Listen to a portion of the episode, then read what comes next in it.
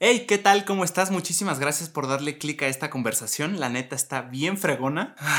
Hacer este podcast para mí es un sueño. Si me quieres ayudar a seguir cumpliéndolo, suscríbete, comenta si te identificas con algo de lo que hablamos y dale like. Muchísimas gracias, disfruta de esta conversación. A acción, bienvenidos chicos y chicas al podcast de JP Martínez con JP Martínez, el podcast más chingón del mundo, ese es el nuevo eslogan.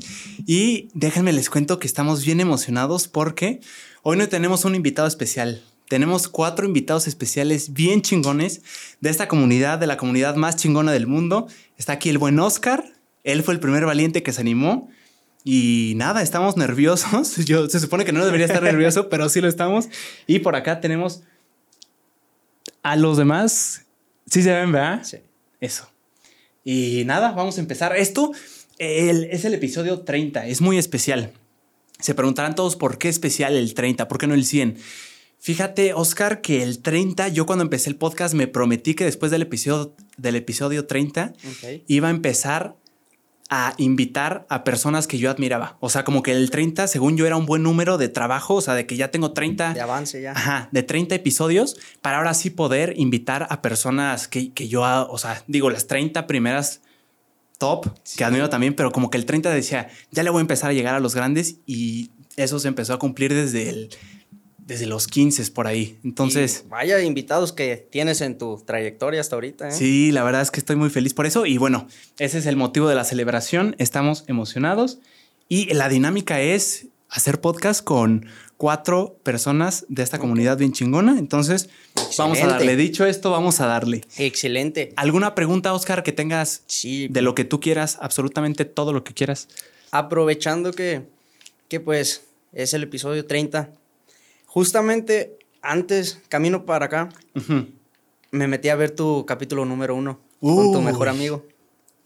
Entonces, creo que una de las preguntas o lo que yo te haría es como de, en cuestión de tu trabajo, de lo que es edición, grabar, tu producción, todo, ¿qué cambios has visto o mejoras o qué has visto de diferencia de ese primer capítulo que hiciste hasta el momento? Uy, gran pregunta, Oscar. Tanto gracias. en material como tú en tu, en tu soltura al hablar con la gente, en los temas. Gran pregunta, todo. ¿eh? Yo creo que lo que ha cambiado sin duda es que he agarrado mucha más experiencia hablando. Y dirás, pues hablar, puede hablar cualquiera. Pero yo he visto referentes gigantes como lo es Jordi Rosado, David Carmona de la Resistencia, sí, creo que sí es David, eh, Roberto Martínez, un Oh, bastante. chingonazo. eh, entonces, teniendo esas referencias, a veces ves tu trabajo y ves, ves los de ellos que llevan mucho más tiempo y ya tienen mucha más experiencia y dices, siempre se puede mejorar más, siempre se puede mejorar más y sin duda es, por ejemplo, en el tema de la plática, he estado intentando trabajar mucho más el ser un buen escucha, Ok, más que escupir sí, palabras. claro. Al principio siento que mi dinámica era voy a hablar yo y a veces le pregunto cosas al invitado y después dije, no, no, no, no. Sí, no, como que no es hablé ahí". mucho yo. Exacto, exacto. Sí, suele Entonces, pasar. en el tema de plática, eso, ser más, ser mejor escucha, Ok. prestar la atención, porque lo que pasa, lo que me pasa, y yo creo que a cualquiera que va empezando el podcast Ujú. como yo, nos pasa que cuando yo te pregunto algo y me estás respondiendo, en vez de ponerte atención al 100%, Ya estoy pensando la siguiente. en la... Exacto, Sí. ya estoy pensando en la siguiente pregunta.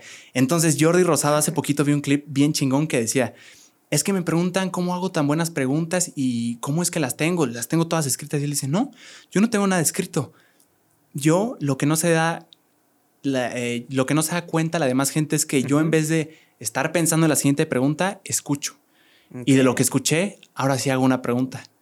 Excelente. Entonces me voló la cabeza y dije, es que es eso. Me falta ser mejor escucha. Creo, creo que justamente le diste en un. Ahora sí que en el clavo. Ajá. Porque, por ejemplo, momentos antes que estábamos platicando con los otros chavos, fue ahorita, por ejemplo, el primer chavo que dijo de que me costó mucho hacer las preguntas. O sea, este, no, me da nervios entrar yo primero. ¿Quién fue? ¿Quién fue? Andrés. Eh, sí, fue Andrés. Fue Andrés. Y te voy a ser bien sincero, Nice. yo no traje preguntas. nice. Yo soy más visual, de estar viendo, así retengo más, ser más visual. Entonces me puse a ver más de ti, sobre tus videos, tus cosas, tus contenidos, todo.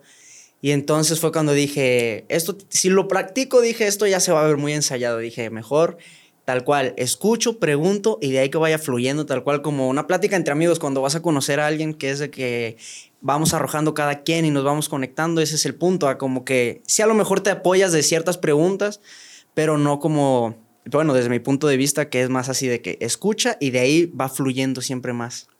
Eso me gusta, ¿eh? no tenerlo tan, tan riguroso. Exacto. Yo también empecé, si, si te aventaste pedazos del primer episodio, yo traía mi cuaderno y, literal a veces me veías volteando para abajo porque mientras estaba hablando mi invitado. O sea, ahorita se me hace como, JP, ¿qué estás haciendo, güey? Pon atención. sí, ¿Por qué estás pensando en la próxima pregunta? Sí, justo, justo te lo juro que estaba con los nervios porque desde que hace cuenta, pues obviamente cuando vi que gané y todo, le dije a mi mamá y a mi hermana, le dije, eh, mira, va a pasar esto y esto y esto.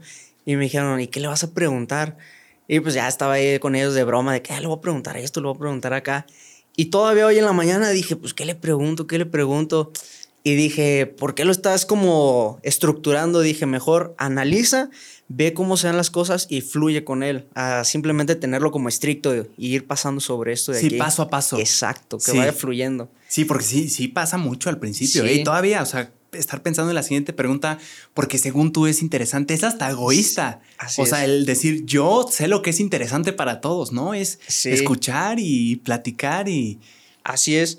Y otra, otra de las, de las no dudas, sino preguntas o el saber por qué.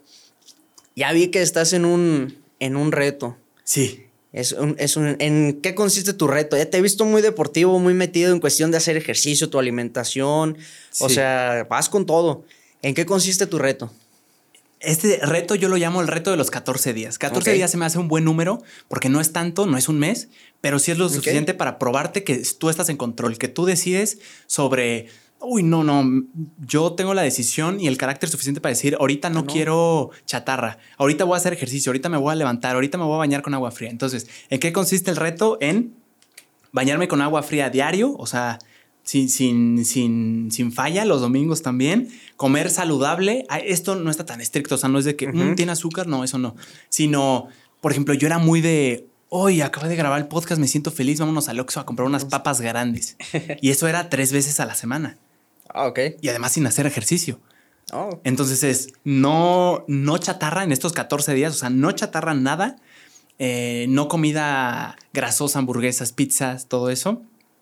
Comer bien, saludable, rico, claro, saludable. Y también eh, baño con agua fría, comer saludable y hacer ejercicio diario. Excelente. Y no un ejercicio así de dos horas de pesas y luego tres horas caminando y la cuerda de 10, 15 minutos, pero consciente de que es un minuto. 20, 25 minutitos bien trabajados. Excelente. Súper. De eso va. 14 días. Excelente. Y, perdón, déjame, te, te, quiero platicar esto. Más que un tema de físico, que claro que a todos nos gusta vernos y sentirnos orgullosos de, yo logré esto, es más un tema de tener control sobre ti mismo. Yo me levanto a las 7 y no me controlan mis pasiones irracionales. Mi voluntad es más fuerte, yo soy más fuerte. Este tema de bañarme con agua fría, me baño con agua fría porque leí que no es el agua fría en sí lo que te hace bien, es que tu cerebro se estresa lo suficiente. Exacto. Te animaste y, y tienes el control. Entonces, ¿qué problema no vas a poder superar en todo el día si ya superaste? Si ya desde el principio lo primero que hiciste fue bañarte con agua fría y yo tengo el control. Aquí yo mando. Exacto, tocas un tema muy importante que, por ejemplo, hay alguien también, pues últimamente dentro de este medio creo que hay mucha gente que trata, cada día hay más influencers y todo esto, pero por ejemplo siento que hay, hay alguien con el que a lo mejor me identifico un poquito más, que es este Jetus Prime. Ajá. Él, hay, un, hay ¿eh? uno que dice, por ejemplo, le ves el físico y tú dices, excelente físico, cabrón. Pero hay una cosa que le, cuando, una pregunta que me gustó mucho que le hicieron, que le dijeron, ¿qué músculo se trabaja más? Y él dijo, la mente. La mente es el que más se trabaja. Y es algo realmente que yo dije, sí es cierto. O sea, desde cuando ya llevas como rato en el ejercicio y así. Sí. O sea, toda mi vida yo desde pequeño lo, he practicado. Box. Exacto. ¿Practicas box? Desde, desde pequeño siento que el, deporte y, ciertas disciplinas me han ayudado a trabajar mucho mentalmente, a diferencia, creo, de, por ejemplo, de primos o otros yo lo veo en familia que no han como tenido esta interacción deportiva en cuestión de evolución mentalmente. Porque es, es, algo cierto que tú dices, el bañarse todos los días con agua fría, el tener ese autocontrol que sí podrás tener mucha resistencia, podrás tener mucha condición física y todo, pero si tu mente está podrida, O sea, de nada sirven. Hay una frase que nosotros siempre, o bueno, yo se las digo a mis amigos en el fútbol americano y en el box, que yo les digo, los músculos intimidan, pero la actitud es la que vence. Entonces, muchas veces puede ser de que los ves todos Está buena esa frase, ¿eh? Excelente. Gracias, Está chingona. Sí, yo lo, yo los músculos intimidan, pero la, actitud, vence. Es la que vence. Yo lo utilizo mucho porque, pues siempre por mi tamaño he sido, no soy una persona, pues alta, por así decirlo, mido unos 69. Entonces, ¿Y pues. eso en el americano es bueno o malo? No importa. Es, de, es bueno y malo dependiendo de la posición en la que juegues, pero pues por lo regular siempre mi, proporción ha sido más pequeña. Mm. Entonces, pues. Obviamente cuando jugamos siempre con gente del norte, de Nuevo León, Monterrey, todos ellos son gente muy grande y muy, pues ahora sí, mamada, por así decirla, muy fuerte. Entonces, pues siempre he sido esos nervios cuando son deportes de contacto de que dices, está muy grandote, hijo de su madre, va a pegar bien fuerte. Pero ya cuando yo siempre he tenido esa frase que, que lo digo, los músculos intimidan, pero la actitud es la que vence. Podrá estar muy grandote, pero si tú entras con la actitud más chingona que la de él, es como, yo digo, los dos sienten miedo. El primero que da el madrazo y entra con la mentalidad más fuerte es el que va a ganar. Porque de nada sirve que estés grandote y mamá si tu mentalidad apesta. Pero ¿cómo controlas el miedo, Oscar, en el fútbol americano? Están todos en línea, están a punto de... o como, no sé qué digan, y, entran... ¿Qué, o sea, ¿cómo, ¿cómo controlas el miedo del golpe, de que va a venir? ¿Qué piensas? ¿No piensas en nada? ¿Qué pasa por tu mente? Hay, hay un, un dicho, igual que mi papá me dijo, que me dijo, el que pega primero, pega dos veces. Entonces, hay algo que pasa. Justamente antes de que suene ese silbatazo, los dos sienten miedo. Los dos están en el 50-50 de que si me pega más fuerte y si yo pego más fuerte. El chiste es quien tiene esa pregunta de que yo le voy a pegar más fuerte. Yo soy mejor que él. Todo el mundo se da todo el mundo se pregunta como de ¿y si me gana? ¿Y si me pega? ¿Y, si, me pierdo? Exacto. En lugar de decir ¿y qué pasa si yo gano? ¿Y qué pasa si yo soy el que corre primero? ¿Y qué pasa si yo entrené más? Entonces siento que esos son como las seguridades que te van dando como, por ejemplo, yo siento a como te he visto a ti desde que vi hoy tu primer podcast ahorita, o sea, tu seguridad, el soltarte, como que los nervios de estar en la, en la libreta, o sea, hoy tu libreta está cerrada, hoy estás fluyendo, claro. o sea, de que ya tú estás trabajando, entonces sí sientes los nervios, a lo mejor como algunos de nosotros que estábamos aquí. Y yo. Exacto, o sea, todos lo sentimos, pero a lo mejor tú ya trabajaste esa parte más de que lo llevas, no lo controlas al 100, pero tienes como tu, tu ganchito para controlarlo mejor. Sí. Y, también lo puedes usar para bien, ¿eh? Los nervios. Exacto. Más que como miedo, como adrenalina. Y si tienes miedo, también está bien, ¿eh? Está válido tener. Yo un día tuve una terapia con una psicóloga, porque siempre, fíjate, Oscar, siempre he batallado con la confianza en mí mismo. Siempre ha sido una, una, una constante en mi vida. Entonces, una vez platicando con ella, me dijo una frase que me cambió el chip y, la uso como de. ¿Cómo se llama que repites esto y repites? Una religión. Em, como que lo decretas, por así decirlo. Sí, o sea, que lo estás repite y repite. Ay, no me acuerdo cómo se llama. Tiene una palabra específica, pero bueno, lo repito y lo repito y es, me dijo, es que a ver, JP, yo estoy identificando que tú lo que estás haciendo es pelear con ese miedo. Y al pelear lo estás alebrestando más porque le estás dando mucha importancia. Quítale la importancia diciendo, miedo, pásale, esta es tu casa, pero yo domino la situación. O sea, está ahí, que estés ahí, estás padre, no te, no, no te voy a quitar, no te quiero quitar, pero yo domino.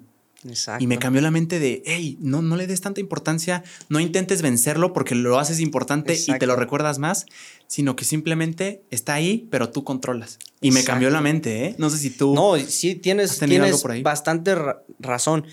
Yo cuando... Ahorita, por ejemplo, mucho de la gente que me conoce podrá decir como de que, que soy mucho de deportes de contacto, muy extremo, este, así. Pero de chiquito, o sea, yo fue totalmente diferente para empezar de chiquito, igual yo fui gordísimo, gordísimo, o sea, pesaba como 85 kilos, o sea, yo estaba tercero de primaria y te lo juro que pesaba como 80 kilos, o sea, más o menos. ¿Tú, Oscar? Sí, estaba gordito. Entonces, mi papá desde pequeño siempre nos metió a los deportes y para mí me da mucha pena hablar con la gente, me da pena de que pegarle a alguien, o sea, en cuestión del deporte, de fútbol americano, del box, algo así, yo decía, no, es que lo voy a lastimar, o sea, o me tocaba pasar a exponer y era como de, no, no, no quiero hablar, no quiero hablar. Entonces llegó un punto en el que yo también me desesperé de tener ese miedo. Me desesperé de que dije, ya, o sea, hasta aquí, o sea, hay muchas, las oportunidades solo pasan una vez y por ese miedo, cuando es una cosa tan chiquitita que realmente, o sea, tú dices, como tú dijiste, si le das tanta importancia, lo, alborotas. Sí. Entonces, es más grande. Exacto, entonces tú dices, o sea, es algo tan insignificante que ya, o sea, ¿por qué le estoy dando tanta importancia? Me está quitando cosas a mí, o sea, me estoy deteniendo el crecer. Entonces llegó un momento en el que yo dije, hasta aquí, ya, y fue como les dije a ellos, llegó un punto en el que dije, vale madres, yo, si me invitan, voy y hablo, o sea, si tengo que hacer el deporte yo y si tengo que pegar yo primero, lo voy a hacer, pero todo en cuestión de deporte limpio, o sea, nada de agresividad, nada de eso. Aunque tuvieras miedo, Oscar. Aunque tuviera miedo. Créeme que... Practicas box, ¿no? hasta la fecha tengo miedo y es como, tengo amigos y también de vez en cuando me dedico a dar clases de box y hay muchos alumnos o niños pequeños que me dicen, es que tengo miedo y les digo, yo siempre les he dicho, le digo, así sea el Canelo, así sea quien tú ves en la televisión, le digo, arriba se ve seguro, le digo, pero se está muriendo de miedo. O sea, se está muriendo de miedo. Le digo, pero la diferencia es que en cuanto suena la campana sabe que están 50-50 y que el primero que pega es el que pega dos veces. Le dije, pero todos, todos, todos sienten miedo. He tenido la oportunidad de, de boxear con amigos que ya están más profesionales en el, en el medio del boxeo. Sí. Y siempre es la pregunta, siempre es lo mismo. Dicen, el miedo siempre está ahí, y más cuando te está viendo la gente, así que te están ahí, dicen los nervios y el miedo, dicen, pero ahora sí que, dice, estamos 50-50, ¿pegas tú o te pegan? Dice, una de dos. Entonces, hasta la fecha, yo siento que el miedo nunca se quita, simplemente se aprende como a controlar. Es Estoy muy de acuerdo con eso, ¿eh, Oscar. Lo aprendes a controlar y aprendes de alguna forma a tenerlo ahí. Así es. Tú, tú en las peleas, cuando están de que ya en esta esquina y en esta esquina y ya va a empezar, si hay alguien más grande que, o sea, ¿cómo, cómo lo controlas? ¿Te pones a respirar? ¿Tienes alguna táctica de...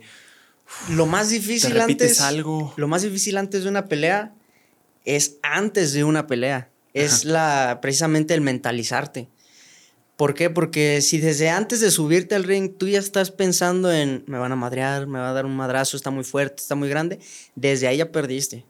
Desde ahí. Entonces, más, ya estando arriba del ring, ya traes un trabajo más que ni siquiera de condición, de fuerza, de pegada, mentalmente. ¿Pero qué te dices?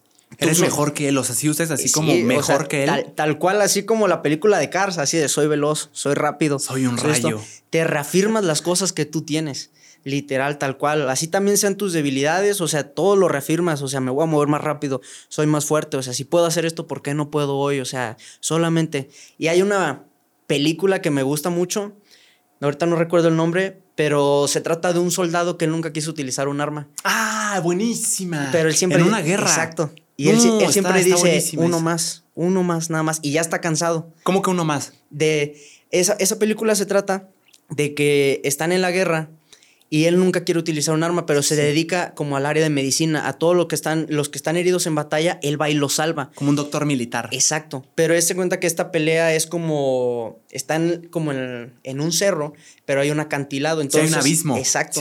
Entonces ellos en la parte de abajo del abismo tienen como su base. Entonces él se queda arriba, donde están en la guerra, y todos sus soldados abandonan y solo se queda él con los heridos. Entonces todos los del otro bando empiezan a disparar y a buscarlos, y él nunca los abandona. Y y lo único, como no trae arma, él los empieza a arrastrar y a los amarra en una cuerda y los empieza a bajar por el acantilado para que lleguen salvos a, la base. Solo a los de su equipo. Solo a los de su equipo. Pero llega un punto en el que él duró tres días solos ahí y él solo empieza a bajar a todos los soldados heridos. Entonces tiene las manos ya todas con llagas, ya está cansado. Ah, claro. Ya no puede más. Pero cada que él está cansado y está a punto de rendirse, uno más, uno más. ¿Y por qué, por qué no quiere usar armas? ¿Por, porque se llama objeto de conciencia? Que dice, mi conciencia no... Ajá, porque aparte él era católico. Ah, él era católico, entonces él decía que, que eso no era buen... No era... No estaba bien visto por Dios. Entonces que él no lo, no lo quería utilizar. Seguro le reclamaban horribles Sí, o sea, se ve en la película cómo lo obligan, incluso lo golpean los de su mismo batallón, lo humillan. Sí, sí me acuerdo. Y él dice le dicen, ya mejor deserta, o sea, dinos quién te golpeó para castigarlo. Y él dice, nadie me golpeó. Dice, yo me caí. Y está así todo golpeado, donde él nunca, nunca dice quién lo agredió, nunca dice de cómo me faltó el respeto porque no quiero utilizar un arma, porque, porque él no quería utilizar un arma, castigaban a todos, o sea, todos los mandaban a correr a todos. Entonces, Qué presión social tan horrible. Exacto. Pero al final de cuentas, él trata de que al final él salva a todos, sin utilizar ningún arma y él dando, o sea, el máximo, el máximo, el máximo. Entonces, esa frase yo la meto en, no solo en los deportes, sino en todo, en lo que cuando ya estás cansado que dices, no quiero hacer esto, no quiero hacer, le digo, bueno, un esfuerzo más. Uno más y ya, no pasa nada. Ya estamos aquí, uno más y Está ya. buenísima esa. ¿eh? Entonces ahí, es- eso yo lo utilizo para todo, para todo, para todo. Que Te lo repites, uno más, Exacto. uno más. Eso, eso es lo que yo siento en cuestión de todos los deportes. Yo, yo siempre, desde pequeño, he practicado muchos deportes. Entonces, a la gente que he podido ayudar dentro del, me- del medio, siempre siento que más que darles habilidades o algo que puedan hacer, es más como fortaleza mental de que le digo, tú créetelo, tú créetelo güey. todo. ¿Por qué? Eres capaz. Ajá, porque por ejemplo, a mí me pasaba algo que hoy lo entiendo y se lo agradezco siempre a mi papá. Él de chiquito, o sea, me decía, si yo jugaba bien y yo decía, tuve un excelente partido, lo pude hacer, él me decía, no, no fue buen partido, lo pudiste haber hecho más. Entonces era Pudiste como... jugar mejor. Exacto, entonces siempre era como que decía, chin, no lo llené, no hice las cosas. Y así con todo cada uno de los deportes. Puedes más, eres Exacto. mejor. Hasta que, hasta que un día simplemente fue un partido muy bueno y pues la gente se acercaba y me felicitaba y mi papá se acercó y me dijo, hoy me siento orgulloso de que digan que yo soy tu papá. No mames. y, después de, y- y después de ahí dije, es- entendí lo que él estaba buscando dentro de mí, o sea, siempre me, si yo sentía que este era mi 100, él siempre buscaba como sacarme el 110 Diez. más. Qué chingona Entonces, historia. Pero esa, esa, esa, época de que a lo mejor cuando yo sentía que no, que me faltaba de dar, fue muy frustrante de que yo decía, pero es que si yo sentí que di un partidazo y él me decía, no, Puedes más. puedes más, o sea, no fue un buen partido. Hace cuenta que si yo había hecho tres jugadas buenas de todo el partido, él se fijaba en una mala y esa me la calcaba todo el partido. Entonces, yo desde mi punto lo que hago con la gente ahorita en el deporte es eso, es como de, le digo, créetela. Mental. Exacto, no, no, se lo agradezco que me lo haya enseñado así porque hoy soy lo que soy deportivamente y como persona gracias a él, pero creo que cambié el método con las otras personas de que, ok, no lo voy a hacer así. Es como de créetela desde ahorita. Eres me- bueno, eres capaz. Él me dice, para hacer, hay que parecer. Entonces, desde ahorita tú créetela. Si nadie te echa porras, tú solito tienes que hacerlo. Entonces, siento que eso es como, eh, volvemos a lo mismo del trabajo mental. Sí. O sea, de que... Es un buen mensaje. Oscar. Exacto. De que entiendo que hay muchos deportistas que, que están arriba de las Olimpiadas, el Canelo, Usain Bolt, o sea, todos, todos están ahí arriba. Pero más que su, gimna- su gimnasio, su entrenamiento deportivo, su cuerpo físico, siento que su mentalidad es lo que los está haciendo diferente o llegar allá arriba. Es lo que yo siento que te da el plus o ese escaloncito para arriba. De lo. El vencerlo mentalmente, el obstáculo. Estoy de acuerdo. Así que... Yo creo que con, con esta anécdota tan chingona que tienes con tu papá, muy, muy buena, Oscar. eh, podemos cerrar, ya, ya son 20 minutitos. Excelente. Entonces. eh, Ahora ya me pasó a mí lo del egoísmo, ¿eh? Me la No, pasé no, hablando, no, me la no, pasé hablando. No, no, no, de verdad estuvo bien chingón. Muchas gracias, hermano. No, muchas gracias a ti, mucho éxito y pues ahora sí que son es el 30, pero pues ya tienes 29 de honor, carrera larga. Así Muchas que gracias, mucho hermano. éxito. Te agradezco mucho que hayas estado aquí, Oscar. No, muchas verdad. gracias a ti por la invitación. y Ahorita seguimos hablando, ¿eh? Claro que sí. Por fuera. Nos vemos. Gracias, hermano.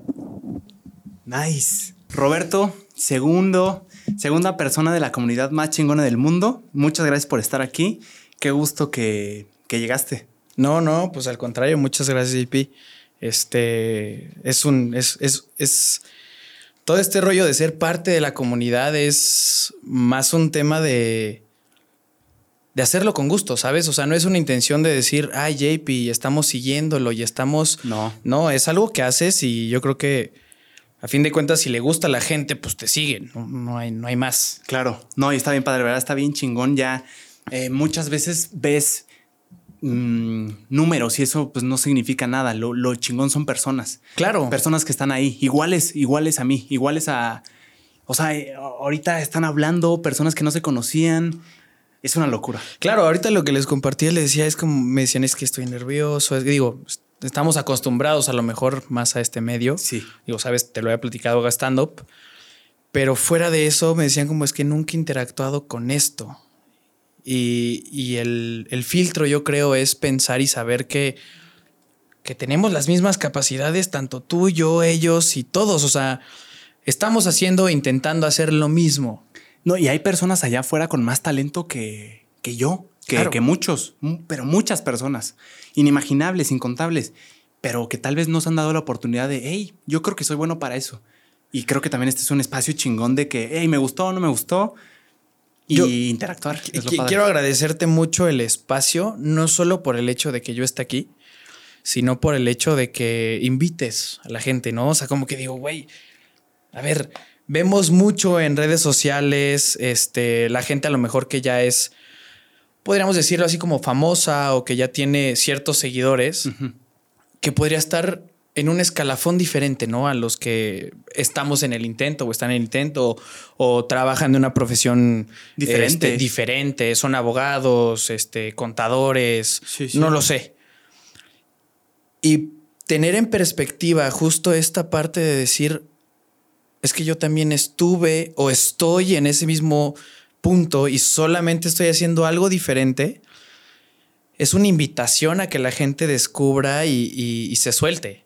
Totalmente. Probablemente lo tuyo no es el podcast, probablemente lo tuyo es, no sé, arreglar carros, modificarlos. Y no me he dado cuenta. Claro. Y tanto tú como ellos. Sí. O sea, no es un tema de. Digo, yo veo tus videos y veo la enjundia, el, el, el. Como todo esto que regresa hacia ti. Que no nada más es un tema de quiero hacer y quiero hacer y quiero hacer, y de repente veo y, subes una historia, me estoy bañando con agua fría, estoy haciendo dieta. sí, me pasé. Este, estoy haciendo ejercicio y digo, órale, yo estoy intentando otras cosas, pero ¿cómo le hace? Sí. ¿Sabes? O sea, justo como esta inercia que se plasma en el estoy haciendo lo que quiero y por eso me la estoy pasando bien. O sea, no solo es un tema de decir tengo que hacerlo, porque creo que nadie hasta ahorita tenemos que hacer las cosas. Podemos buscar algo de dónde sacar. Y si es dinero, bueno, pues haz algo que te busque, búscalo. Sí. Ese es el tema. Pero yo me pongo a ver y digo, ¿sabes qué? Este, a este güey le mama lo que hace. no es una. No le pesa. No es una carga. Exacto. Y, aunque a veces hagas cosas que no te gustan, por ejemplo, estar sentado ahí en la compu editando, viendo una pantalla y no estando con amigos. Totalmente. es algo que tienes que hacer para para proseguir con lo que sí te gusta. O sea, no todo, a veces se dice así de que eh, busca algo que amas y no volverás a trabajar el resto de tu vida. Y sí, pero también está, hay, partes que no te gustan y es parte de, o sea, tampoco es todo miel sobre hojuelas de que, ay, todo es fascinante. O sea, hay cosas que tal vez te cuesten, pero que te gusten más. Yo lo diría, yo lo diría como que vale el sacrificio. Sí hay muchas cosas que hacemos que sacrificamos por obligación. Que dices, lo tengo que hacer porque a lo mejor tengo que llevar este sustento a mi familia, porque. Y, la gratitud que voy a tener es porque mi familia está bien, porque tengo todo. Sí. Pero eh, más bien debes de encontrar el punto en el que ese sacrificio tenga una meta, tenga un logro, tenga un porqué y un para qué si encuentras eso, a fin de cuentas, pues, pues ya lo tienes. Sí. O sea, ya, ya, ya no te pesa. Ya es un esfuerzo extra que tienes que hacer a lo mejor. No todo nos va a gustar hacer. Sí. Yo veo ahorita todo el set y digo, oye, vi que te despertaste temprano y que después fuiste a hacer un podcast y tuviste un esfuerzo extra de venir, montar, trasladarte, estar allá, venir, comer y, y al fin de cuentas es, el resultado que, buscas, no es el trazo, no es como lo que hiciste, sino es el a esto vine. Sí.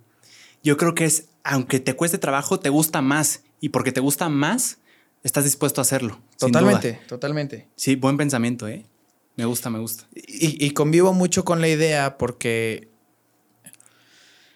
digo, Después lo platicaremos, pero a fin de cuentas yo creo que cada quien tiene su razón de hacer las cosas. Y eso es lo que te vengo a preguntar. En, este esquema en el que no eres tú, sino soy yo. Sí.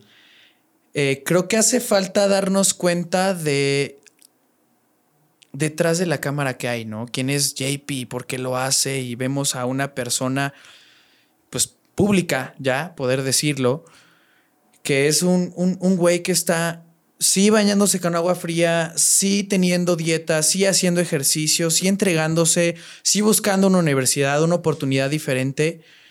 Pero aquí la pregunta es, ¿pero por qué? O sea, a razón de lo que has hecho, sí. que es con gusto y que a fin de cuenta nada es impuesto, esta es una iniciativa tuya, pero ¿por qué JP dijo, vamos a buscar por este camino, ¿no? Gracias por la pregunta, está muy chingona.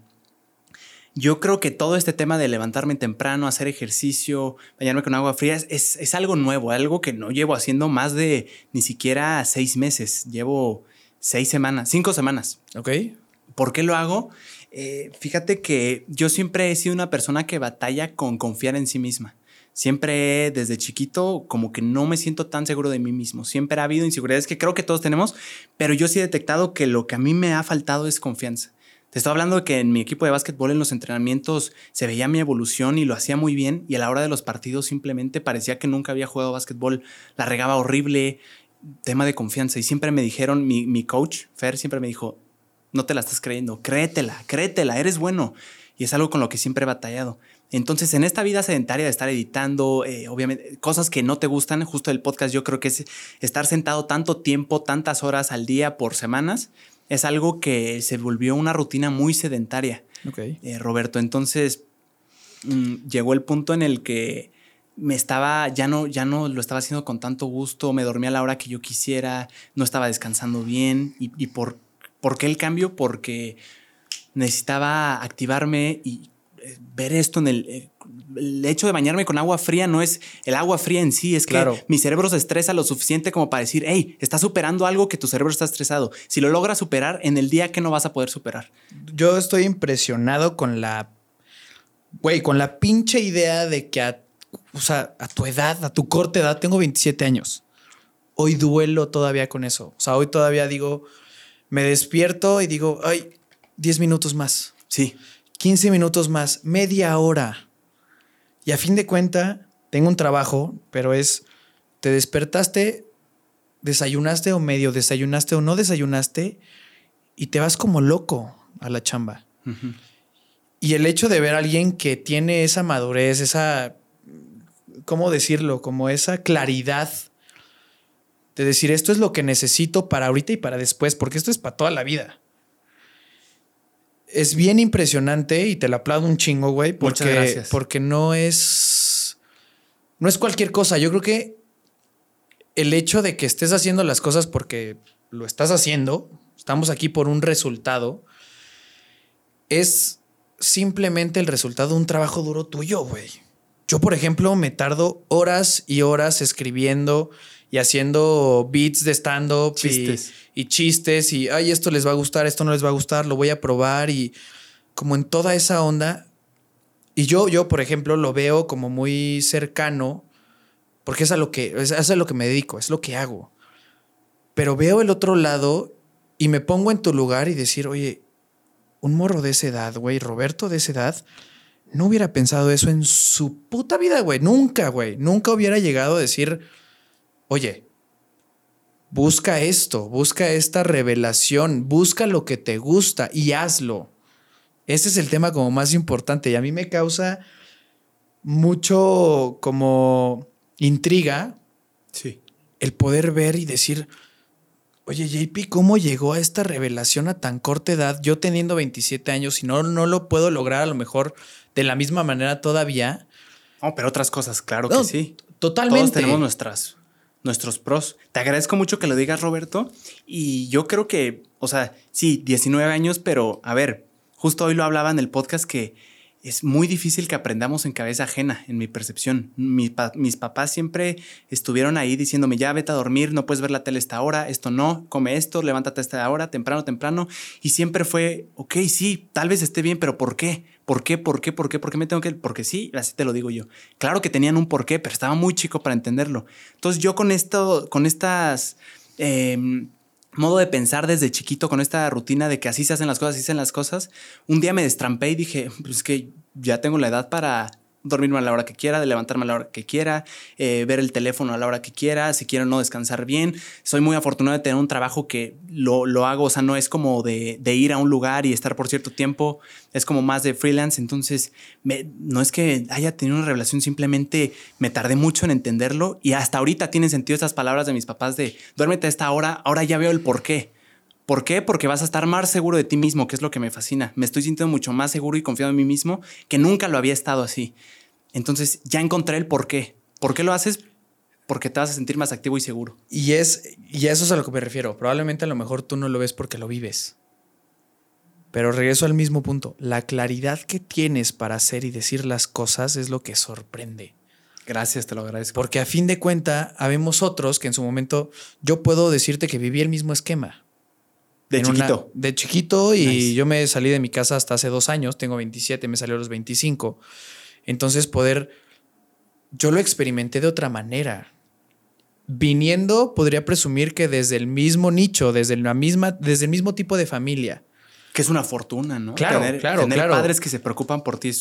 Y, que no tienes, yo siempre lo he visto así, que es parte del- de lo que me burlo en el stand-up, que no tienes carencia ajena. ¿Cómo, cómo? que a fin de cuenta, lo que tú vives es, es por, o sea, lo que sufres es, es tuyo. Y creo que es la ventaja que tenemos. Digo, no voy a, a comparar si bien o mal, o cada quien nace en donde nace, ¿no? No, no decidimos en dónde nacer. Pero a fin de cuenta, Sí. tienes esa habilidad de tomar todo lo que hay afuera y de no estarte peleando con lo que hay en el mundo exterior. De poder decir, por ejemplo, oye, ¿sabes qué? Este, es que pues tenemos ciertos problemas a lo mejor de economía, de escuela, de hambre, de, de ciertas situaciones que por X o Y la vida nos pone donde nos pone. Y que tenemos la ventaja de decir, bueno, pues yo no, des- yo no supe por qué nací aquí, con las altas o bajas, pero aquí estoy. Sí. ¿Qué hago? ¿Qué sigue? Sí. Y es lo que te digo, a lo mejor tú no lo ves porque lo vives, pero la claridad con lo que lo dices, a lo mejor yo, yo en su momento, yo empecé a hacer stand-up en el momento en el que regresó, y, y digo, ahorita te lo voy a preguntar, Sí. pero en el que llegó un punto clave en mi vida en el que me tuve que cuestionar. No fue un el, oye, puedo hacer esto, esto me gusta, sino fue una situación en la que la vida me sentó y me dijo, oye, ¿qué sigue? Ya viviste este hoyo, ya sufriste esto, ya entendiste, ya creciste con tus papás. Ya te ¿Quién es golpes. Roberto? ¿Quién es JP? O sea, ¿por qué, por qué están haciendo las cosas que están haciendo? Y aquí va, aquí va la pregunta.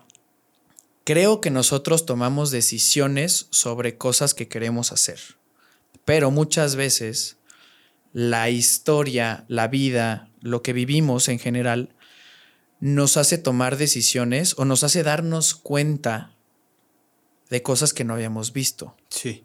Yo, por ejemplo, empecé a hacer stand-up por una catarsis que tuve en mi vida, un quiebra amoroso, una realización personal, la pandemia, como que tuvo ahí Varios ciertas, muchas cosas, muchas cosas que me hicieron mandarme a un hoyo en el que yo genuinamente pensé que no iba a salir.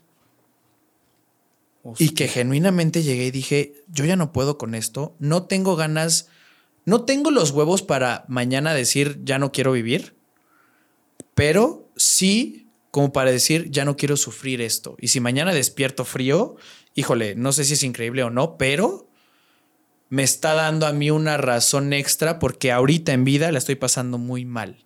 Hostia. Y esa fue mi razón para agarrar y decir, ¿de dónde? Fui a un show de stand-up, me hicieron reír y dije, yo como pensando todo esto, puedo llegar al punto de decir, todo esto vale la pena.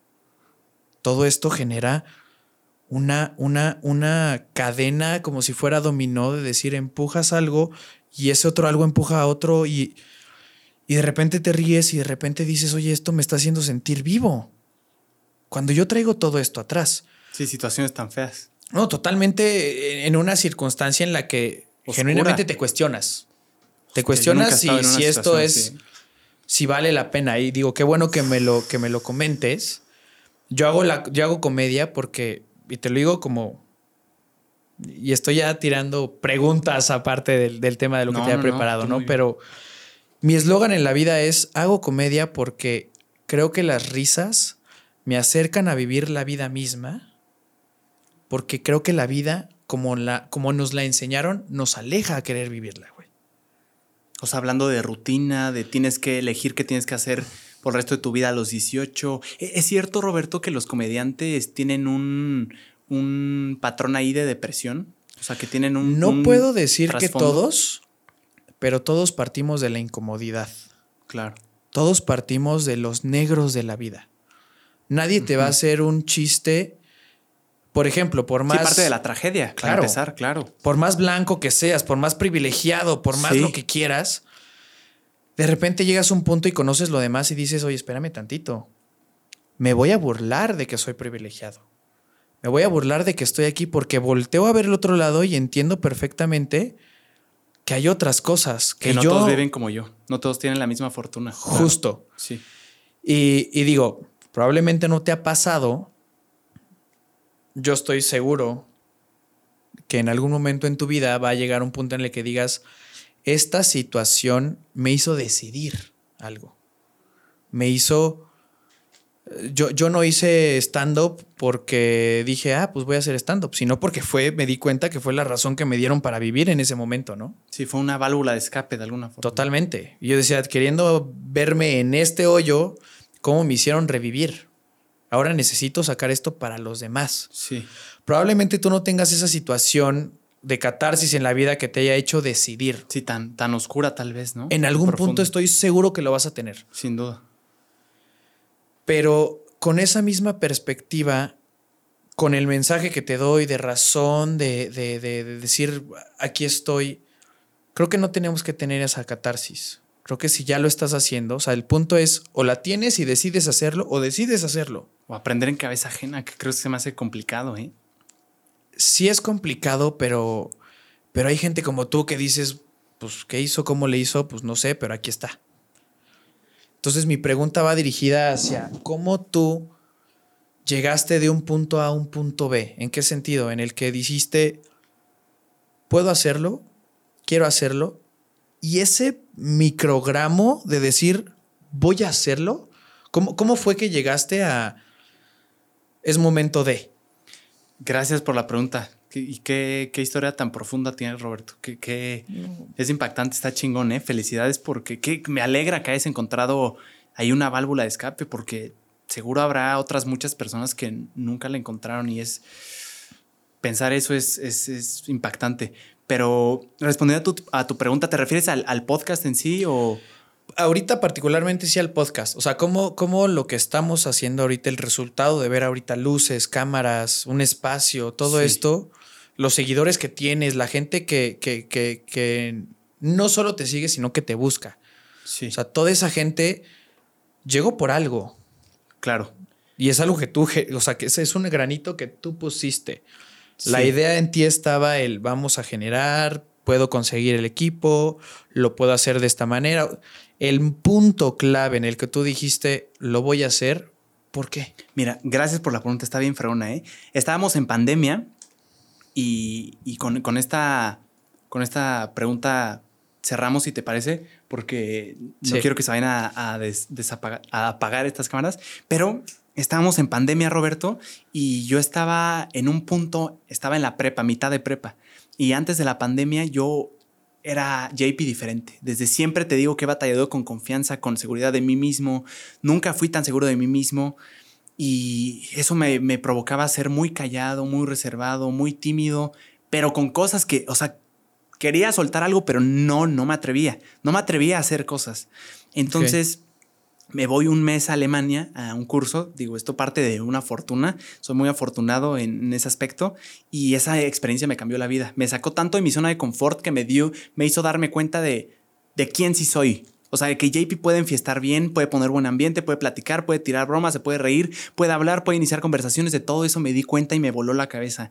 Llegué aquí a México siendo otro. En la prepa fui totalmente diferente, fiesta tras fiesta y convivencia, lo que nunca había vivido. Y estaba en éxtasis, literal. O sea, estaba muy feliz, muy contento, imparable. Después cae la pandemia, Roberto, y digo, bueno, dos meses no pasa nada.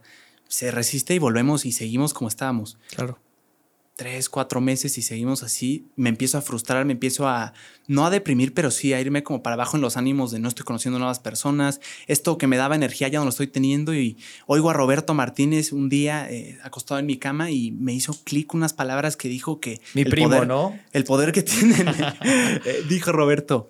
Em, yo encontré en el podcast, cito a Roberto, un pretexto perfecto para conocer a las personas. Pum, ahí me hizo chispa y todavía dijo que admiro y yo, explotó mi cabeza. Porque decía, es que si yo te quiero conocer, Roberto, porque te admiro, y, oye, Roberto, eh, te encontré aquí en Instagram, te quiero conocer, tú ni me conoces. Pues vas a decir, ah, cabrón, qué raro, ¿por qué? Pero si yo te digo, oye Roberto, me encanta tu trabajo, me encanta que haces stand-up, me vuela la cabeza el tema, ¿te quieres venir a hablar conmigo del podcast? Probablemente él te va a decir que sí, porque hay un buen pretexto que Claro. es un ganar-ganar. Si tú tienes claro, ganas de compartir tus experiencias y, y- y hacer contenido, yo gano, tú ganas. Y fue por eso. No hay algo muy profundo, pero sí es el, el conocer personas porque me estaba. No, iba en pero, declive. pero creo que es importantísimo. O sea, creo que el hecho de. Estamos compartiendo y el hecho de que estar. O sea, no sabía quién eras.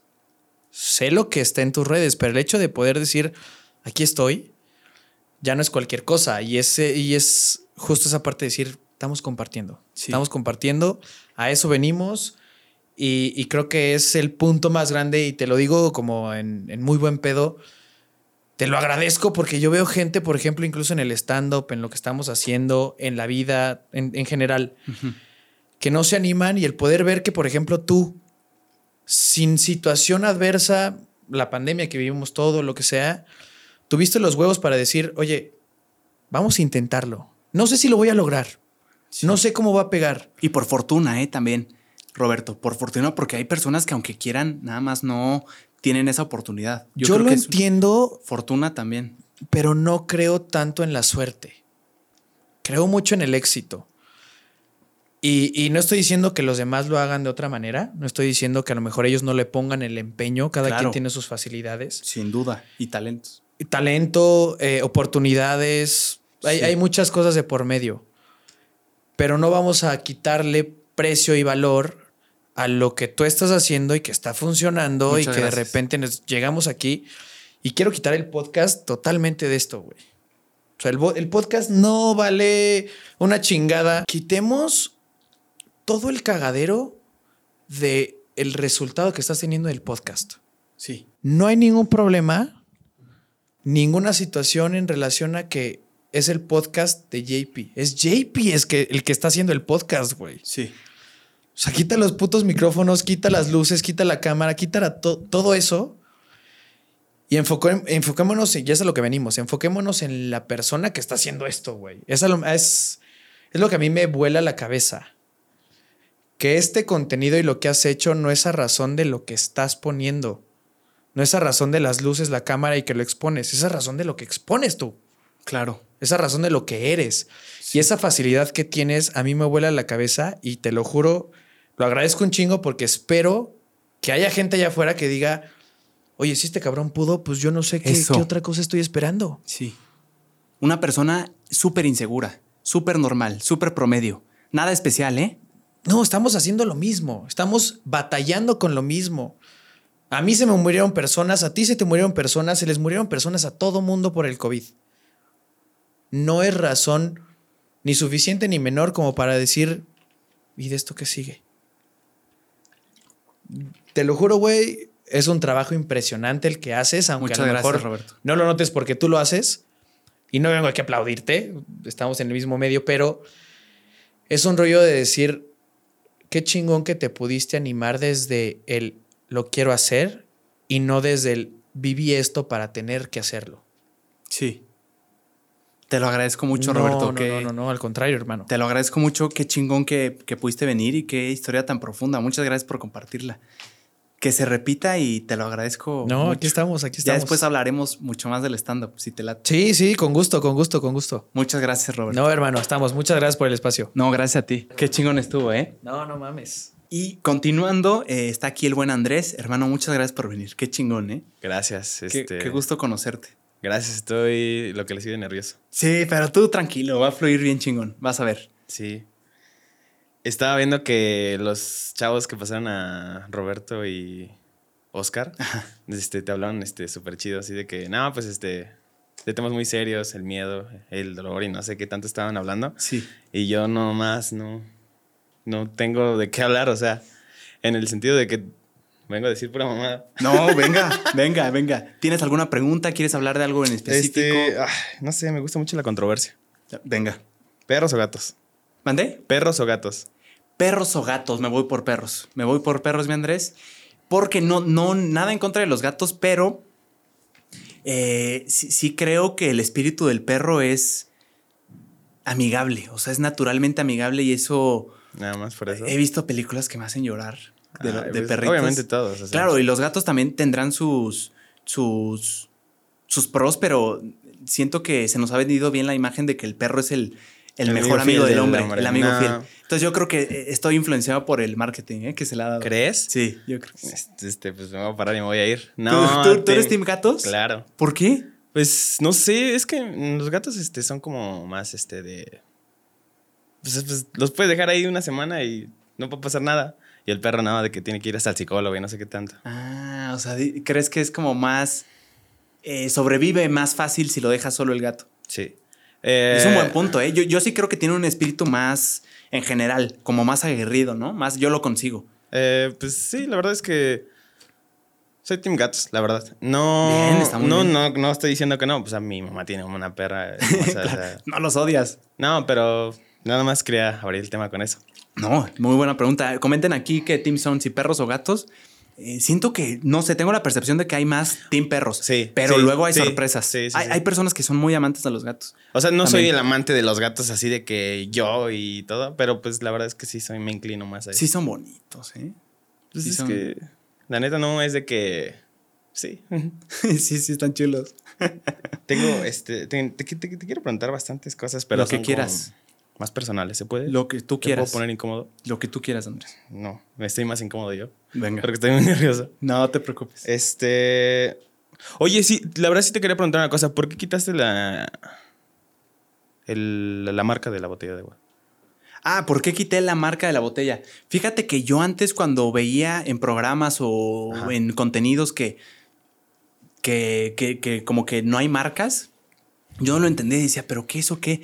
Y un amigo que está en el medio me explicó que cuando tú estás enseñando la marca de algo, es como estás dando de alguna forma promoción. Y a ver, la gente va a decir qué exageración. Pues ¿quién, quién te crees para decir que tú estás promocionando una marca nada más porque aparece en tu podcast, en tu programa. Pero me hizo mucho sentido cuando me explicó que el, el ser creador de contenido, cuando si tú quieres empezar a ganar dinero en algún punto, la, la mayor cantidad de dinero va a venir por parte de marcas, o al menos así yo lo entiendo. Entonces, si tú estás mostrando la marca nada más porque sí, la marca nunca va a tener un interés en contactarte y decirte, hey, oye, anuncia tu producto porque ya lo estás haciendo gratis. Entonces digo, me Sí. enseñaron eso, lo voy a hacer. Creo que No es un tema por- de que me moleste. No, o sea, tenía, ten- tenía entendido, aclaro. eh, Sí. tenía entendido que eran problemas como legales, ¿no? Ah, eso, Porque- eso podría ser Ah, en ¿sabes? O sea, películas. ¿Te acuerdas mucho? No sé si viste iCarly. Claro. El Perapod, Perapod, es cierto. De hecho, yo creo que hay un tema de Mac. Ahí hay un tema de Apple. Ajá.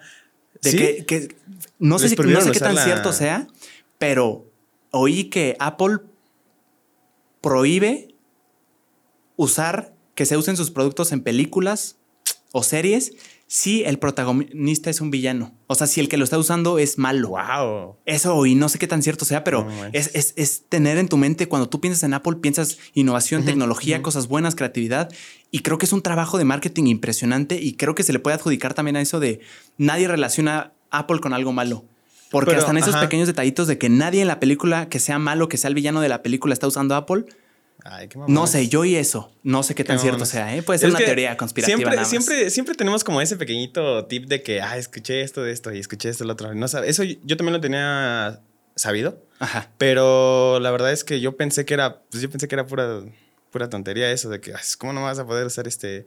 Pero te das cuenta Sí. y desde ahí, bueno, yo siempre me quedé con la mucha imagen de la, del Perapod. Yo pensé que era real. Yo pensé que era una marca. Yo también. Yo dije, Yo quería Yo uno. uno. Yo también. pero ya hasta después pues, no me lo pude comprar. Sí, te das cuenta que no, Y que te das cuenta es como de, es un, era un iPad o, no, ¿era qué? ¿Un iPod, un iPhone? Ajá. O Y- sea, como te lo daba a entender. La ¿no? MacBook y Ajá, todo es como de, ay, todo caía en este. en Caímos en el engaño. Sí. Te quería preguntar, este, eh, bueno, hace rato te hice la observación de tu, de tu estudio, la verdad me gusta, está súper chido. Muchas gracias. Una fotito de todos los que han pasado así a lo largo como en, como en una historia, estaría Sí. súper bien. Sí, sí me lo hiciste. Digo, es una opinión que no pediste. No, no, no. Me gustó mucho tu idea Y fíjate que hasta me, me desilusioné porque estaba pensando, sí tengo fotos. No con todos, no tengo fotos con todos. Tal cual así.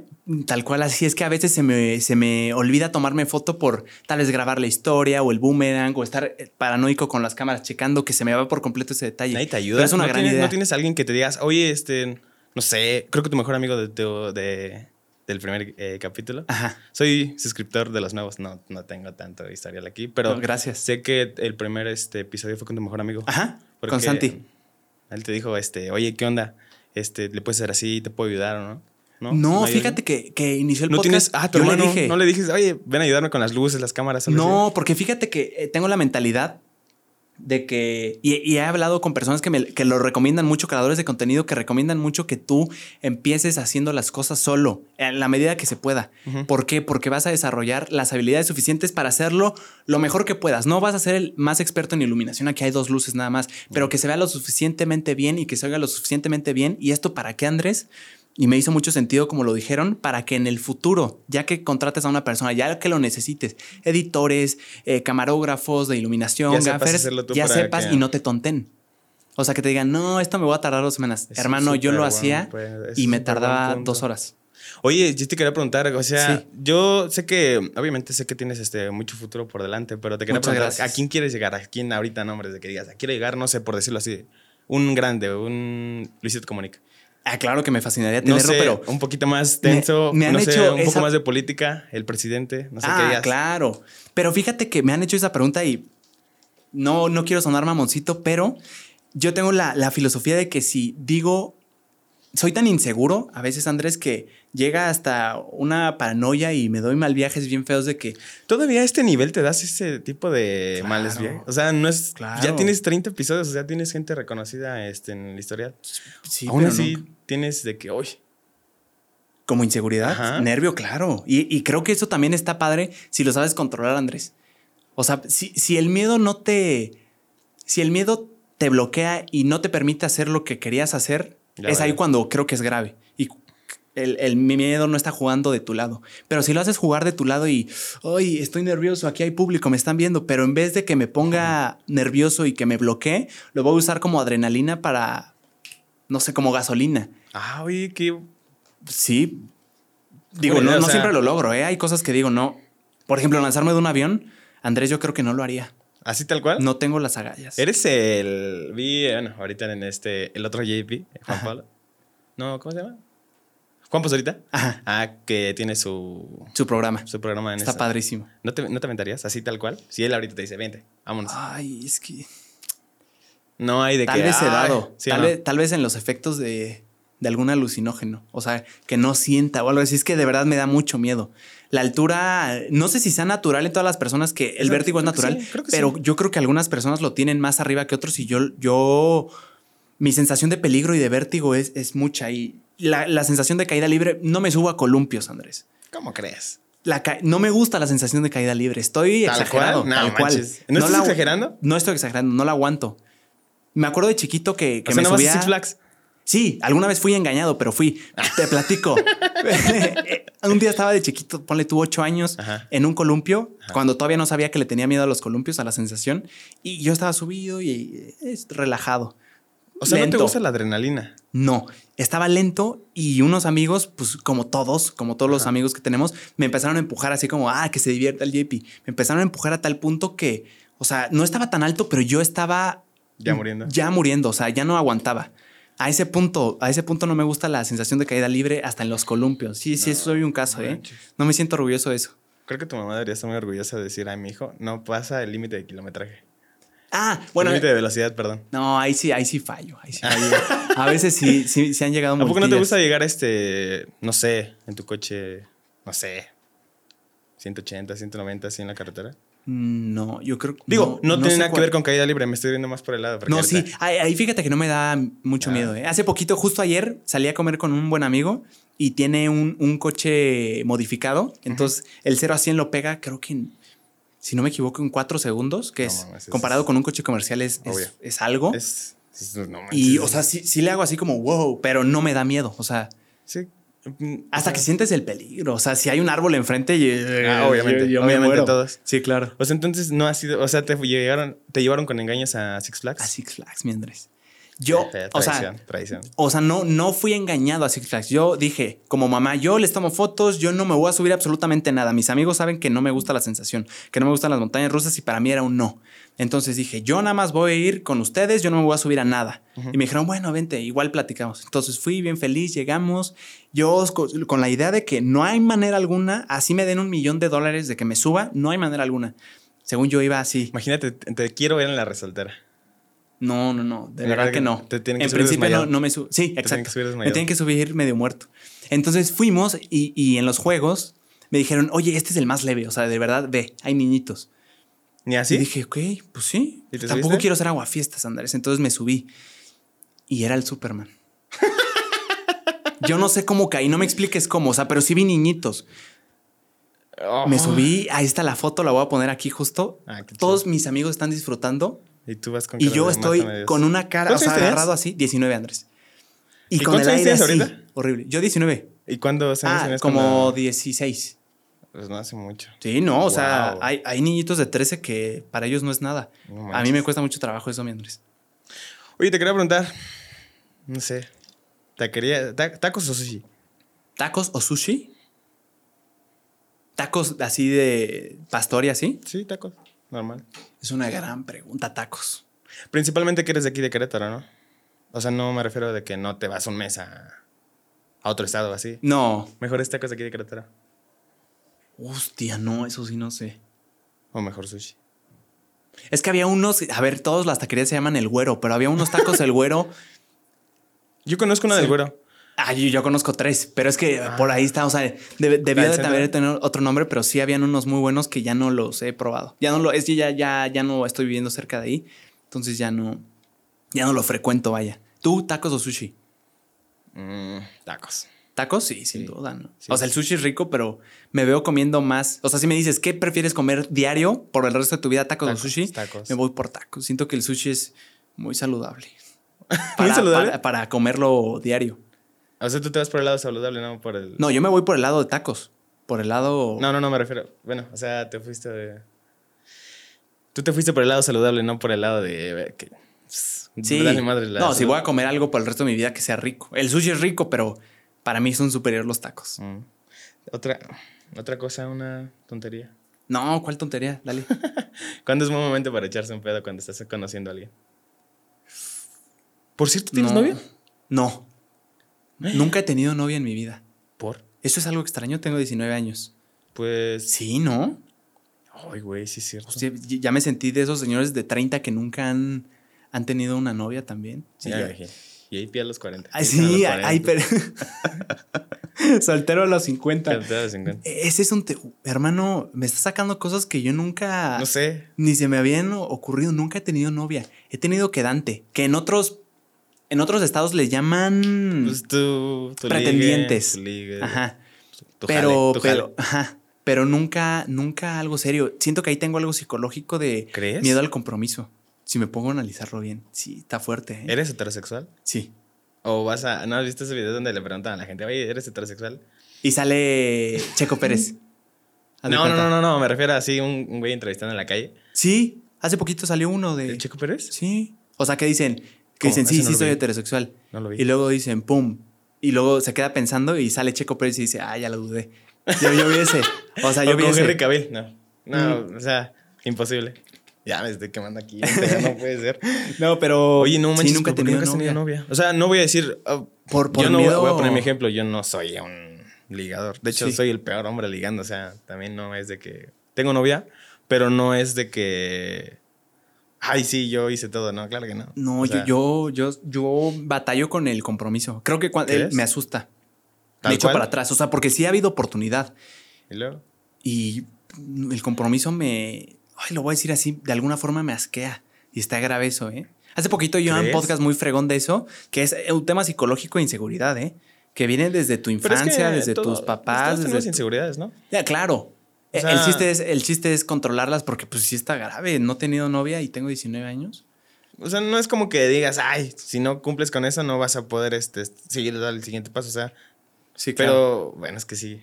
Bueno, ahorita pensando bien, eh, en primaria fue una, o sea, de chiquitos de que primero de primaria, eh, sí, fue por, por- pero por un día. O sea, de que nos Ah, pedimos por sí, Nintendo. sí, por sí. Nintendo, o sea, por el rush, por la adrenalina. Sí, sí, sí, sí. pero, o sea, nada más eso. No ha habido nada oficial. Wow. Quedante sí, pretendiente sí, Pues, pero nada formalizado. Tinder. No, Tinder, Bumble. No te podemos encontrar ahí. no. No te podemos encontrar ahí como si yo. Digo, no, luego hay, he, he oído casos de perfiles falsos, entonces que yo sepa, no. Que yo sepa, Ay, no. sí. Ese es un tema, o sea, ¿no? que es en tu foto en. Sí. o- Pues a ver, sacas tres fotos y ya está. A mí no me ha pasado, pero la verdad es que. ¿Quién fue? Ah, sí, pues he visto familiares, amigos de que, oye, están usando mi- mis fotos o así. De No. que cuenta. ¿No, Hostia. no- no te ha pasado? O sea, yo sí lo veía muy lejos, la verdad. No soy una persona muy social que digamos. Eh, Es que puede ser, Pero- puede ser una broma de tu amigo. Al- no, o sea, lo- oh, pues es que sí puede ser cualquier Es que cualquiera, necesitas tres Ah, fotos. O sea, y o sea, las en una, yo creo, ¿no? La tienes en tu Insta. Así como de Exacto, todos la tenemos en pantalla, nuestra la Insta. recortamos y ya. Sí. Oye, sí. De hecho, ahorita, digo, no, es un tema muy, este, ay. Este, una amiga, este, nada más subió una, una historia de que le llamaron como tres veces, este, de un número desconocido. Que dice, oye, creo que donde encontraron su número es una maestra. Y lo encontraron en el baño, es que, eh, escrito en un baño. Ah, su- Y ahorita con el tema de la inseguridad, si la mujer oh, está, Está bien fuerte. Me preguntó ella, yo soy un poquito serio, no sé cómo decirlo, no sé, no exagerado. Ajá. Pero sí es un tema serio en el cual dije, me dijo, me preguntó, ¿estoy, estoy exagerando? Y la neta dije, no, neta no. Oh, es, es peligroso. Porque desde ahí empiezas como que con ese pequeño detalle, es como de, "Ah, Sí. ¿por qué estamos hablando de esto? No sé, no sé, la plática, no sé, no sé cómo no se sé. esto, pero es- está Tengo padre. Este, este, ¿Nunca te has tatuado? ¿No te interesa tatuarte? No, JP. hasta ahorita no. No voy a decir nunca, pero también, es un tema de que, mi- de, de que mis papás yo nunca, no, no tienen ningún ¿Tus tatuaje. Nu- nunca lo, nunca fue algo como de que me animaran de, o sea, siempre fue como no tatuajes, o sea, no, no está, no está bien. Cada quien tiene su manera de pensar. Hay unos que se les ve muy bien. Creo, Sí. que, que- creo que hay personas que, que, que tienen el perfil perfecto para tatuajes, que se les ve Sí. muy bien solo a ellos. Sí. Siento que yo no sería una persona Son como, tatuable. de, esa, son como ese, tipo de ropa que ves en internet Exacto. que dices, güey, se te ve bien. Si yo me la compro, la neta no se me vería. bien. Exacto. Exactamente. Por eso te iba a preguntar, este, ¿no, te, ¿no te piensas tatuar? No sé. Hasta ahorita no. O sea, no voy a decir nunca. Cuando llegues al millón de suscriptores. No, ¿No jalas? no. Ya, ármate un reto. No, y además me da miedo. O sea, Ah, así que digas tú, es como una pluma, no, o sea, duele. No, es una aguja, es una duele. aguja. Sí, exacto. Es una aguja clavándote. No, no, no, no, gracias, no, no, no. no fíjate que no le te- tú le tienes miedo a las jeringas, a las agujas. ¿Sí? Horrible, pero feo. Horrible, horrible. O sea, a nivel si te, si te van a vacunar de algo. yo prefiero, ¿Te yo soy la persona de, yo soy la persona de que siempre pregunta, "Oye, ¿no lo tienes en bebile o pastilla o algo? Porque siempre soy Sí. así. No, si hay la opción de pastilla o, o sea, que es lo mismo, yo elijo pastilla, pero por ejemplo, si no hay de otra y solo es inyección. O sea, sí, tam- ¿Batallas de- o no? de- sí lo pongo. Ah, mira, te voy a poner qué tan soy. Sí. Aquí tengo una cicatriz. Este, me rompí la muñeca cuando era niño. Hostia. Oh, es que esa historia, la verdad, la cuenta mejor mi mamá. Pero Ok. igual, rapidísimo. es de que estábamos, este, pues estaba pendejeando en la escuela, ya me caí, este. Se me dicen que me metí el diablo porque me revolqué del dolor. Horrible. Uh, Bueno, me, me rompí la muñeca, me rompí este tal cual. Ya llegamos al doctor, este, pues qué pedo, ¿no? Eh, ya, ya me metieron con el traumatólogo y había una mesa de esas mesas de metal planas. o sea, ajá, no- ajá, súper fría. o sea, literalmente mi mano era una L. Así, tal Ay, cual. o sea, se dislocó, o sea, Se rompió, o sea, ¿se cuenta así una L? o sea, ¿así flotaba o qué? Sí, Hostia. así como, no sé, estaba raro. ¿A, a qué grado? Porque me preguntaste lo de las agujas. Eh, no, me dijo, es que te tenemos que sacar la radiografía para ver qué pedo, ¿no? Y preferí, este, no me, no, que no me inyectaran la, ¿cómo se llama? Anestesia. No, Que no me, o sea, que yo mejor, por porque no quería que me inyectaran. ¿qué dices? O sea, yo le decía, no, sí No. puedo, yo sí puedo. Bueno, obviamente, pues estaba ahí, este, no quería, este, ¿cómo se dice? ¿Cómo se dice? Pues así, tal cual. Estaba en la mano así. Y yo no, me dice que, no, güey, no, te tienes que sacar una radiografía, pero no podía el dolor. Y yo decía, espérame, espérame, ya, ya, ya voy a dar chance, ya voy a dar. Y síguete, o sea, morado, sudando No, verde, güey, no, por, por no inyectarte. por no inyectarme. Ya hasta el Eh, final. Creo que eso es más común de lo que pensamos, Andrés. Sí. La fobia Ya hasta el final, mi agujas. papá, mi papá creo que sí, en ese momento me imponía mucho. Este, ya me dijo, ya, güey, no mames. Y ya, este, fue así Ya, como... güey, no mames. pues, Ya directo. sí, pues es que ya, o ¿Y sea, hasta, el doctor, ya, hasta el doctor ya estaba así de, ya, no mames, don, ¿Y si te algo". inyectaron? ¿Eh? ¿Y si te inyectaron sí, la anestesia? Sí, me tienen que inyectar anestesia. Ay, no, pero el hecho de que tu cerebro haya pensado, prefiero el dolor de mover mi muñeca fracturada, esguinzada, lo que sea, a, a una inyección de Está anestesia, si es Soy que hay un Soy tema. muy miedoso, ¿no? Pero eso es no- normal, creo. O sea, no, no es que todas las Nah, personas, no es como pero, que digas, ay, voy a ir a inyectarme, qué rico, ¿no? pero es, es un poco común. Yo sí, yo sí sé de, de varios amigos que sí no, no ¿Qué? les gusta absolutamente. O sea, que se quitan. Sí. O sea, lo, por ejemplo, lo de, lo de la vacuna del COVID, la neta, sí fue... Fue un tema. Sí, sí fue un tema. No, no, no, no soy de expresarlo, pero sí lo traía acá de que puta. Sí, la puta, incomodidad. Puta, güey. Tengo que inyectar. O sea, sí es como de verga, güey. Ay. Sí, es la que no, no. última vez no que es tan me- agradable. La última vez que me inyectaron fue, fue la vacuna, precisamente. Sí estuve, sí se me hinchó. Sí me dolió el brazo de que sí está cabrón. Uy. Me dolió demasiado. ¿Tú por eso por qué fue? por, eh, no sé cómo llegamos a ¿Cómo la vacuna, pero es un gran tema. Andrés, lo creas o no, llevamos 22 minutos. A la madre.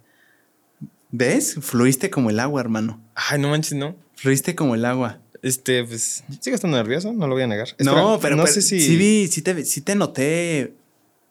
Bueno, no sé. O sea, yo no te noté nervioso, ¿eh?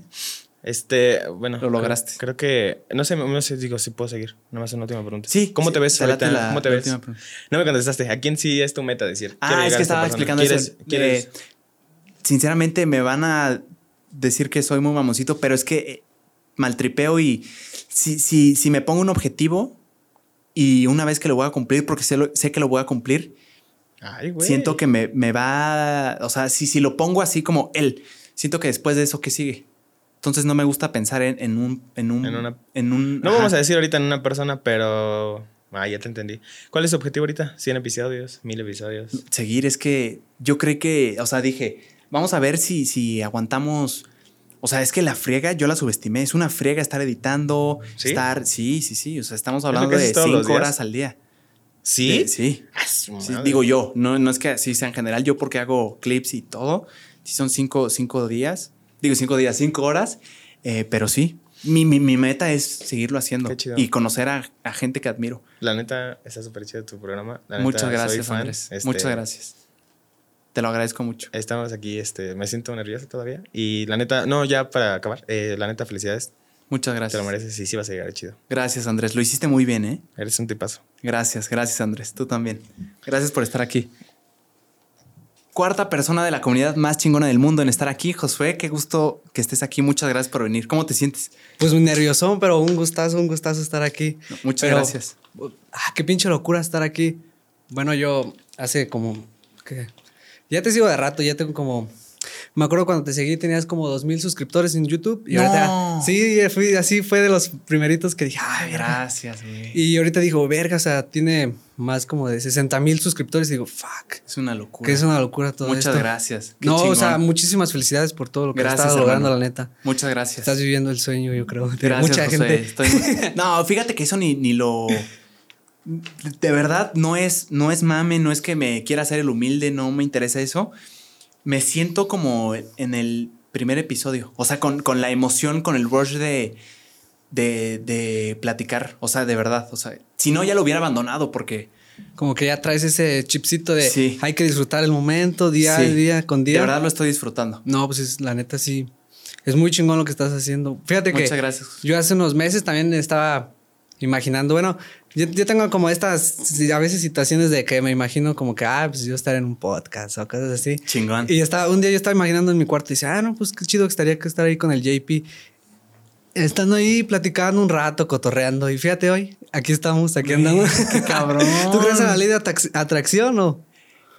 Gran o- pregunta. Yo creo que ley de atracción. O sea, Que, o sea, vamos que- a definir ley de atracción. Ajá, que, Que- estés pensando por decir, no sé, yo quiero, supongamos que quisieras entrevistar a Roberto Martínez, ¿no? No, pues yo quiero entrevistar a Roberto Martínez, sé que lo voy a lograr, sé, sé, sé, y estás ahí repitiéndolo en tu cabeza siempre, siempre, siempre, siempre. Sin duda. Y, y de repente se da. Sin duda. Sin duda. Y sí lo creo, ¿eh? Sí lo creo. Creo que la mente es bien poderosa. No creo que pase por arte de magia así de que Sí, hoy no. pasó, yo estaba acostado y pasó, sino que siento que ese pensamiento te hace, te mueve, o sea, y te, te, te empuja a actuarlo e inconscientemente estás dándole a la meta que quieres. O sea, siento que no es magia, siento que es, es lo piensas e inconscientemente empiezas a trabajar para lograrlo. Sí, como que empiezas a trabajar, trabajar más duro, más duro, más duro y hasta que lo consigues. Ajá. Y dices, ah, cabrón, ya pasó. Porque lo visualizaste. Yo sí creo en eso y creo que es bien poderoso, ¿eh? Sí, la verdad, sí, sí. Fíjate que eh, también estaba viendo un podcast que, que grabaste, eh, no recuerdo con quién, pero que empezaste a hacer videos por la misma situación de que querías ser popular. Sí. Entonces, ¿cómo, cómo fue esa transición? O sea, ¿por qué querías como encajar con las personas en la- en una sociedad? Josué, qué chingona pregunta. Muchas gracias. Fíjate que esto viene de. eh, Yo, yo siempre en la secundaria siempre quise ser de los populares porque lo veía como. Y sé que muchas personas también lo ven así, como las personas más cool. Como los res- rockstars. Los rockstars los respetan. Si te dicen, haz esto, lo hacen porque es de los populares. Como esa tribu que en todas las escuelas, al menos de México, bueno, yo creo que del mundo están presentes. Y yo siempre quise, quise pertenecer creo que es un tema de falta de atención, pero analizándome y siendo honesto, no creo que haya sido de, de parte de, de mis papás. O sea, yo, yo fui muy afortunado como hijo que mi... Yo creo que el que sufrió más falta de atención, por así decirlo, fue mi primer hermano porque cuando llegué yo, como que no, no es que lo hayan descuidado, pero Como que se le dividió robaron el la tiempo. atención. Exacto. Entonces, si me hubiera pasado eso a mí, yo digo, ah, aquí está mi carencia de atención, pero no fue mi caso. Entonces yo creo que simplemente es, es una inseguridad mía que según yo satisfago, la, la alimento cuando recibo atención, cuando, cuando, cuando... Como que es lo que te llena, como que quisieras que te llenara Sí, algo, ¿no? Y es egoísta, ¿eh? Pero sí. Y, y buena parte de por qué hago contenido es por eso. Para llamar la atención, para ser reconocido. Es bien interesante, es, es Sí. egoísta también. Sí. Y yo, yo me bueno, es que así. siento que muchas personas tienen como esa inseguridad, como de querer llamar la atención. Yo, Sí. no, yo, yo, me, yo igual me, me considero igual, como que siempre quiero ser el centro de atención, siempre quiero ser el que hace reír a la gente, como que yo quiero ser el que, como que el que, el chistoso, todo así, como que quiero que toda la atención sea para mí. Y pues es muy raro, o sea, yo siento que sientes inseguridad. Yo creo que sí. Y también es más común de lo que pensamos. O sea, em, sí, es, curioso. Yo también quiero, quiero. Me alimenta el, ser el centro de atención, que, se están riendo de lo que digo, que me ponen atención. Y es algo natural. Mi Josué, estoy leyendo un libro bien chingón que es Cómo ganar amigos y e influir sobre las personas. Y dice que todos nos queremos sentir importantes. Absolutamente es lo que dice el libro. Todos los seres humanos tienen el deseo natural de sentirse importantes, de que se les reconozca, de que por eso es tan importante llamar a, a las personas por su nombre. Porque si te digo, hey, eh, si nunca te llamo por tu nombre, Josué, y siempre te digo, eh, güey, eh, así, o sea, digo, no, tal vez no, güey, pero, hey, chico, eh, eh, güero. O sea, siento que, que el nombre, cuando lo dices, dicen que es muy poderoso. El, el eh, Josué, ¿cómo estás? Y recordarlo. O sea, por ejemplo, yo en, en el libro dice que es bien importante y parte de hacer sentir importante a las personas es llamarlas por su nombre y recordarlos. Recordar sus cumpleaños, recordar sus nombres, eh, recordar cosas que te contaron. Oye, ¿cómo vas con eso de, de tu proyecto que traías del podcast? ¿Cómo vas? Oye, Sí, me habías sí. platicado. O sea, la gente se siente importante y, y yo sí creo que Se todos siente tenemos como un deseo. apreciada, ¿no? O sea, Exacto. se siente apreciada. Que de sentirse como que apreciado. Tienes tu atención, como que te está otorgando eso. Sí, ¿Tú, ¿tú también lo ves así o crees que, que no, que hay personas que no? No, fíjate que sí, yo lo veo así porque mucha gente eh, a veces ni, ni te voltea a ver, ni se sabe tu nombre y a veces se consideran amigos y dices, fuck, pues, pues eres mi amigo, ¿cómo no te vas a saber mi cumpleaños o algo así? Y te dan la torre. Eh, Eso yo, yo sí me O sea- declaro culpable, ¿eh? Hay muchos buenos amigos que se me pasan sus cumpleaños. ¿Tú, o sea, ¿tú sí eres de, de que sí te acuerdas? Fíjate que en, en algunas personas, en ciertas personas sí me acuerdo, pero en algunas ciertas no. Como que a veces traigo como que la mente muy volada, como que ando, pensamiento, ando pensando en otras cosas, traigo mis pensamientos y, y Claro. este rollo y se me va mucho la onda.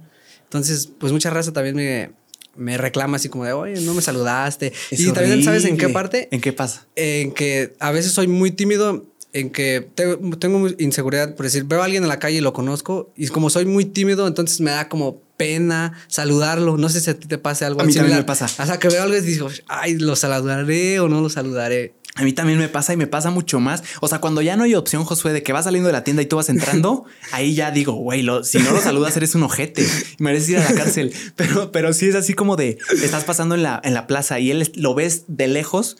Yo sí, a veces sí me hago el güey Sí, así como de no lo no, lo vi, no lo vi. Y más si va con personas. Sí, si no, va con sí personas que yo no conozco, para mí es peor. Tal vez uno a uno sí me animo. Si lo veo solo y yo estoy solo, sí, sí me animo. Pero si es con otras personas que no conozco, me siento juzgado. Sí, Sí, tú también te pasa. Exacto, exacto. Pasa igualito, igualito. Ay, güey, yo creo que a muchas personas, muchas personas Sí, que lo están oyendo también. Y a ver, eh, también es este rollo, también siento, bueno, antes veía que hacías, como que haces promociones, ¿no? Para marcas. Siempre te ha gustado este rollo como de grabar, hacer blogs, todo. Sí, di- digo, promociones para marcas. Nunca... Bueno, no como promociones, sino como, nunca he hecho como edi- ediciones. Ah, ediciones. Ajá, sí, pues sí. Ah, es que, ya. Ajá, sí, sí. Sí, yo, yo trabajo, trabajé por, por, por buen tiempo en agencias de marketing. algo así. así, sí, sí, sí. sí, sí. Pero yo como creador no, nunca, sea. nunca ha habido acerca, pues, nunca ha habido que yo haga publicidad. Sí. Sí. Ha habido acercamientos, pero no. No, sí, sí, como que con agencias, porque también vi que le editabas a Neshudo, ¿no? Bueno, Ajá, no sé si le sigo, le, le le sigo. En eso trabajo, hermano. Sí, no, Sí. muchas felicidades, la neta. Muchas bueno, yo también lo gracias. sigo a él, de tecnología, todo este Qué rollo. chingón. Saludos al Nesh. Es, es un saludos. tipazo. Es un tipazo. Sí, sí, sí. Qué barbaridad. Eh, pe- pero ¿qué me, qué me preguntaste, Josué? De Ah, sí. que esto de los blogs. Sí, o sea, ¿cómo le agarraste el gusto? O sea, di- dices que fue por pu- popularidad, o sea, que Sí. querías a- tener atención. En parte, sí. Pero ya te gustaba este rollo, ya tenías como esta mentalidad de, ah, quiero hacer algún día blogs, podcasts o algo así. O nunca, Nunca. lo tenías, o solamente Nunca. salió de la nada. No salió de la nada, Josué. Gracias por la pregunta, está bien chingona. Yo, eh, cuando estaba en secundaria por ahí, me dio por hacer torneos de fútbol, organizarlos yo. Ah, sí, sí, vi, sí, vi, que, que ¿viste? fueron tus inicios. Sí, y que, que de rifa, o sea, el que ganaba, el que ganara el torneo se ganaba 10 mil pesos. Entonces estaba bien padre y otra vez quería atención de mis amigos, que vengan los populares, que venga también, o sea, como saciar ese Sí, sí, sí. reconocimiento, no solo de redes sociales, sino de gente que yo conozco que digan, ah, lo está organizándoles el perro, vamos a pedirle a él que nos inscriba. O sea, todo eso para mí me llenaba. Entonces em, dije, pues quiero hacer, quiero promocionarlo porque me llama la atención hacer videos, quiero intentarlo, me llamaba la atención, no sé por qué. Y en ese tiempo estaba muy popular, eh, acababa de salir Club de Cuervos, una chulada de serie, ¿la una viste? chulada de serie. Una no. chulada, me fascinó. Entonces estaba súper, o sea, acababa de salir y a mí me fascinó, la he visto cuatro veces, mi Josué. Y, y dije, quiero hacer un, para promocionar el torneo, vamos a hacer un sketch, o sea, un- una, una escena como si yo fuera Chava Iglesias y un amigo de, de, de Hugo Sánchez, pero promocionamos el torneo. Eh, Hugo Sánchez, eh, ¿cómo va lo del torneo, güey? ¿Qué, qué estás haciendo así? O sea, según yo, chistoso. Y para eso tenía que saber de video pero pues no sabía nada. Entonces, literal, empecé con un teléfono a grabar, a ver cómo salió. Puta, no me gustó. Eh, y poquito a poquito fue como, ¿cómo le hacen para que se oiga así? ¿Cómo le hacen para que se vea así? Y poco a poquito fui, fui aprendiendo un poco más hasta que llegó el punto de los blogs, que gracias, hace- me Sí, encanta no, que me hablen de los blogs porque me fascinó esa etapa, que yo, yo siempre consumí bloggers. Sobre todo Estados Unidos como Logan Paul. Logan Paul, no, sí, una- una chulada. ¿También Antes, tú? sí, Oye, ¿cuántas no. cosas en común tenemos, Josué? No, es una chulada Logan Paul. Eh, otro, ay, otro contenido. Ay, David no. Dobrik. Mm, Jake Paul. Jake Paul. Ay, es como un señor que es como fotógrafo y hace un buen. Casey Neistat. No, sí. El un- patrón. Sí, no, no. Fuá. Sus videos son No, otra no, no, cosa. son sí, una sí, locura, ¿eh? Edición, transiciones. Storytelling, Sí, el modo no, de contar. No, es un maestro. Es un maestro. Y los blogs, alguna vez en TikTok vi que empezaban a hacer blogs y dije, yo lo quiero intentar. Y lo empecé a intentar. Porque también me fascinó este tema de contar historias. ¿Cómo se cuenta una buena historia? Es la pregunta que todavía, todavía estoy averiguando. O sea, si te quiero contar una anécdota aquí en el podcast, ¿cómo la hago lo más entretenida posible? ¿Qué información vale la pena contar y qué no? ¿Cómo la hago no tan tardada? ¿Cómo la hago entretenida? Entonces parte de ahí, hermano, la pasión del hacer videos, contar historias y también saciar una necesidad de atención que tengo por ahí, de ser popular. Pero ya lo estás logrando. Fíjate que. Muchas gracias. Muchísimas felicidades por todo lo que estás logrando, la verdad. Gracias, Es admirable, la neta. Muchas gracias. Pero Cualquiera por- puede. ¿Por qué dejaste de hacer blogs? O sea, ¿ya de- decidiste ya dejarlos ya para siempre olvidados o vas a volver a retomarlos en algún momento de tu vida? No, alguna vez cuando fui, por ejemplo, a Ciudad de México por segunda vez, hice ahí por ahí un blogcito, pero eh, este tema me fascina porque yo dejé de hacer blogs porque me fascinaba el proceso de editar, pero el grabarlos en vivo con gente en el público no me gustaba mucho. Te voy a decir por qué, no me sentía yo mismo. Casey Neistat lo explica perfectamente. Él dice que grabar un blog Por más que la gente piense qué casual que se está grabando su día a día, es súper espontáneo, es, es 100% actuación, Josué. ¿Por qué? Porque el simple hecho de decir voy a poner la cámara aquí, en este tripié, y voy, ya está la cámara, ya está grabando, ok, ahora voy a actuar que, que estoy platicando con Josué, ¡eh! Estoy platicando con Josué. E- Ese simple hecho ya es un performance, es una actuación. Entonces, no, llegó un punto en el que no me sentía yo. Tienes como esta inseguridad como del qué dirán enfrente, hablar enfrente al público, o sea, que te vean grabando. Si ves sí, que eso también. Es, sí, le diste al grano. También eso, pero era más también. No, no que me vieran, no me importaba tanto que me vieran, que, que me viera ridículo. Eso, eso sí me importaba, pero no mucho, no tanto. Lo que me importaba era que me vieran, pero no siendo yo mismo. Y yo sabía que no estaba siendo yo mismo. Entonces querías era ser mi tema. auténtico, o sea, querías que tu verdadero ser saliera a flote. pero a la vez no me salía. No me sentía auténtico. Entonces me encantaba hacer la historia, el voz en off, me fascinaba eso, pero editarlo, pero ya grabarlo en vivo ya no me encantó. Pero sin duda lo volvería Lo a hacer. a hacer, sí, sí, sí. Eh, también, eh, ¿Tú, ¿cómo- Josué, te, te has grabado en frente de personas? Creo que es un tema que muchas personas batallamos. es- Pues fíjate que yo también eh, en algún punto de mi vida empecé a hacer videos de YouTube y empezaba a hacer entrevistas en la calle como de... Hostia, Sí, ¿en serio? Ajá, sí, tú ¿Todavía tienes como- ese canal? Sí. ¿Cómo se llama? Se llama Josué Ríos. Josué Ríos, Ajá, así, ajá. para que lo busquen. Yo, quiero- yo ahorita lo voy a buscar. Fíjate, haz haz cuenta que venía aquí a Querétaro. Yo no soy de Querétaro, soy de San Luis de la Paz, Guanajuato. Ah, sí. Ajá. Y estudio aquí en Querétaro. Eh, ahorita vamos a ese tema también para que. eh, y haz de cuenta que yo dije, yo siempre he tenido este chip de hacer videos, de hacer videos desde la secundaria. Como que siempre me ha apasionado hacer videos. Siempre veía Luisito Comunica desde sus, desde, También, desde sí. sus inicios, que entrevistaba que al rey del after, que entrevistas en la calle. Buenísimos, Eh. Sí, Luisito Comunica, Bert, grandes referentes míos. Eh, ¿Quién más? Mm, Logan Paul, este, Casey Casey Neistat. Hostia, tenías una escuelota, pero de los gigantes, ¿eh? Sí, eh, Juca también, Juca. eh, sus comedias, eh, como euforia, toda la euforia que tenía en sus videos, la neta, pues siempre me ha gustado hacer, Sí, a mí también. hacer videos, entonces pues, pues me animé y fíjate que en el 2020 empecé a hacer videos en San Luis de la Paz y todo el rollo. De entrevistas. No, en San así normal, así como tipos blogs, cosas así. De tu día. Ajá. Nice. Pero entonces como que me dio como una tipo de presión, como que bajé, dije, no, entonces esto como que no es para mí, como que no me sentía yo mismo. Y ya llega el 2022 y ya dije, shit, ¿qué, pues, ¿qué estoy haciendo? O sea, ¿por qué no hago lo que me gusta realmente? O sea, estudio, a lo mejor estudio una carrera que tal vez no sienta que no es para mí, pero puedo hacer, en ese proceso puedo hacer cosas que realmente me gusten, que me apasionen. Simultáneamente Ajá, mientras sí. estás estudiando. Ajá. Chingón. Entonces ya empecé a decidir hacer videos, empecé a venir aquí a Querétaro a entrevistar gente, pero por cuestiones de tiempo, pues ya lo dejé de hacer, pero también pues estoy haciendo pues mis TikToks que de comedia, cosas así. Qué chingón. ¿Cuál es tu cuenta? Eh, creo que se llama, ay, ¿cómo se llama? Josué Rivers, así. Josué Rivers. Ajá, es que como soy Ríos y dije, ¿cómo le pondré en inglés? nice. Chingón. Entonces ahí tengo que mis videos de comedia, que así parodias, sketches. Qué chingón. sí. Y te, ah, pues sí. Ese rollo de, pues tú tienes pensado salir como de Querétaro, ¿no? Para ir a estudiar a a Ciudad de México. Ah, gran pregunta. ¿Cómo vas a tener, vas a tomar este tema de ser foráneo? Hostia. A dejarte de tu familia, de tus comodidades, de cocinarte, de levantarte. A lo mejor, bueno, siento, tú te levantas a las 7 de la mañana, agua fría, ejercicio. Nice. Pero ahora va a ser Ah, antes. sí, ahora sí vas a tener que levantarte antes, preparar Sí. tu comida, hacer súper. Bueno, no sé si vais a venir cada fin, yo supongo que sí, ¿no? Es que todavía no es oficial, Josué. Todavía ni sea, siquiera tengo la ajá. universidad. Pero sí es una. Es una decisión muy fuerte. Muy probable. Ajá. Exacto. Gran pregunta, hermano. Ay, sí. duele, duele pensar que vas a dejar todas las comunidades que tienes aquí. Tan solo el hecho Tus de vivir. amigos. mis amigos, la fortuna de tener una casa, o sea, una casa, no un departamento. Soy, soy muy afortunado y, y vivo ahí, tienes tu casa, Josué, vivo en una gracias. casa. El simple hecho de que sea una casa y no un departamento como lo es en Ciudad de México, que es mucho más común Y, muy, y más caro. y mucho más caro. Sí.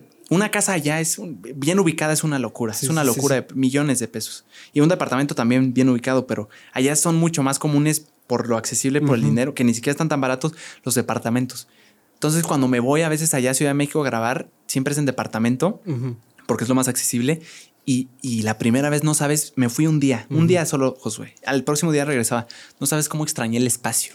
El no estar oyendo lo que está haciendo el vecino, los pasos, que me siento vigilado, o sea, de que me están oyendo porque yo los oigo a ellos.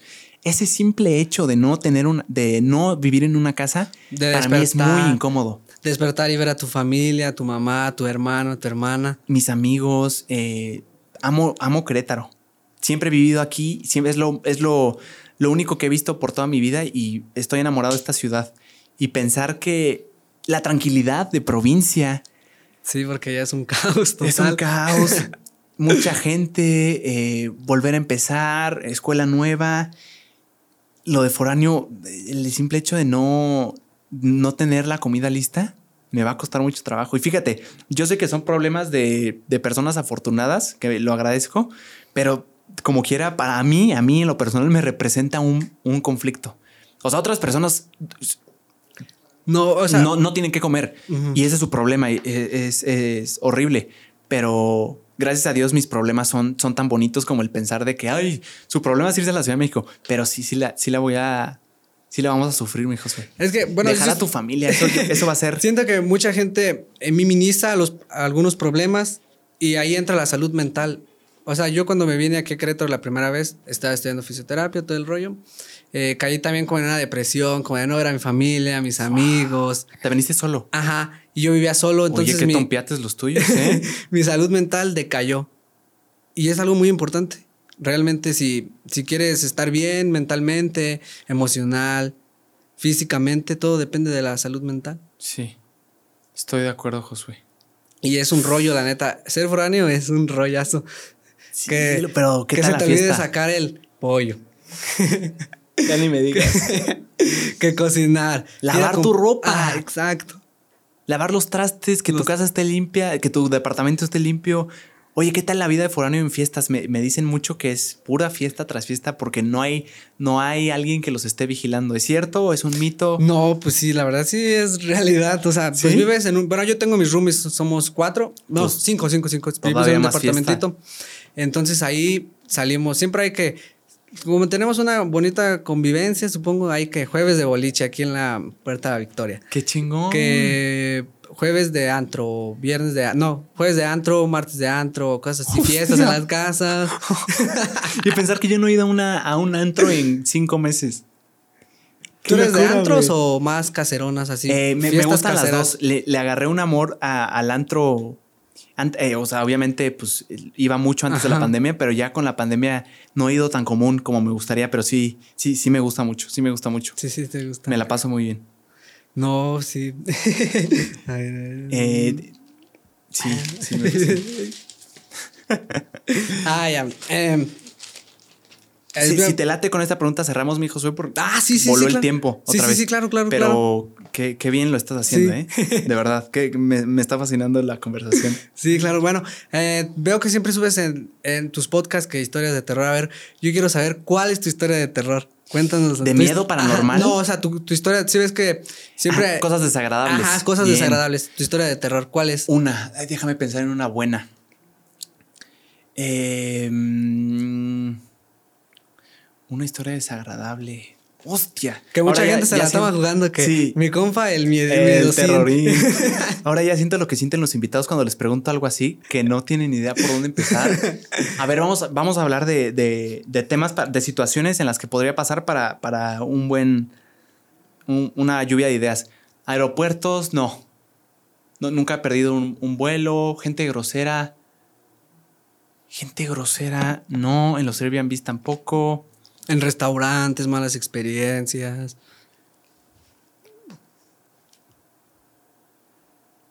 Hostia, no, qué, qué mal me estoy viendo, ¿eh? Siempre pregunto eso. Eh, restaurantes, malas experiencias. Pues digo, meseros groseros, pero pues no, no ha pasado así como algo a más. En la escuela.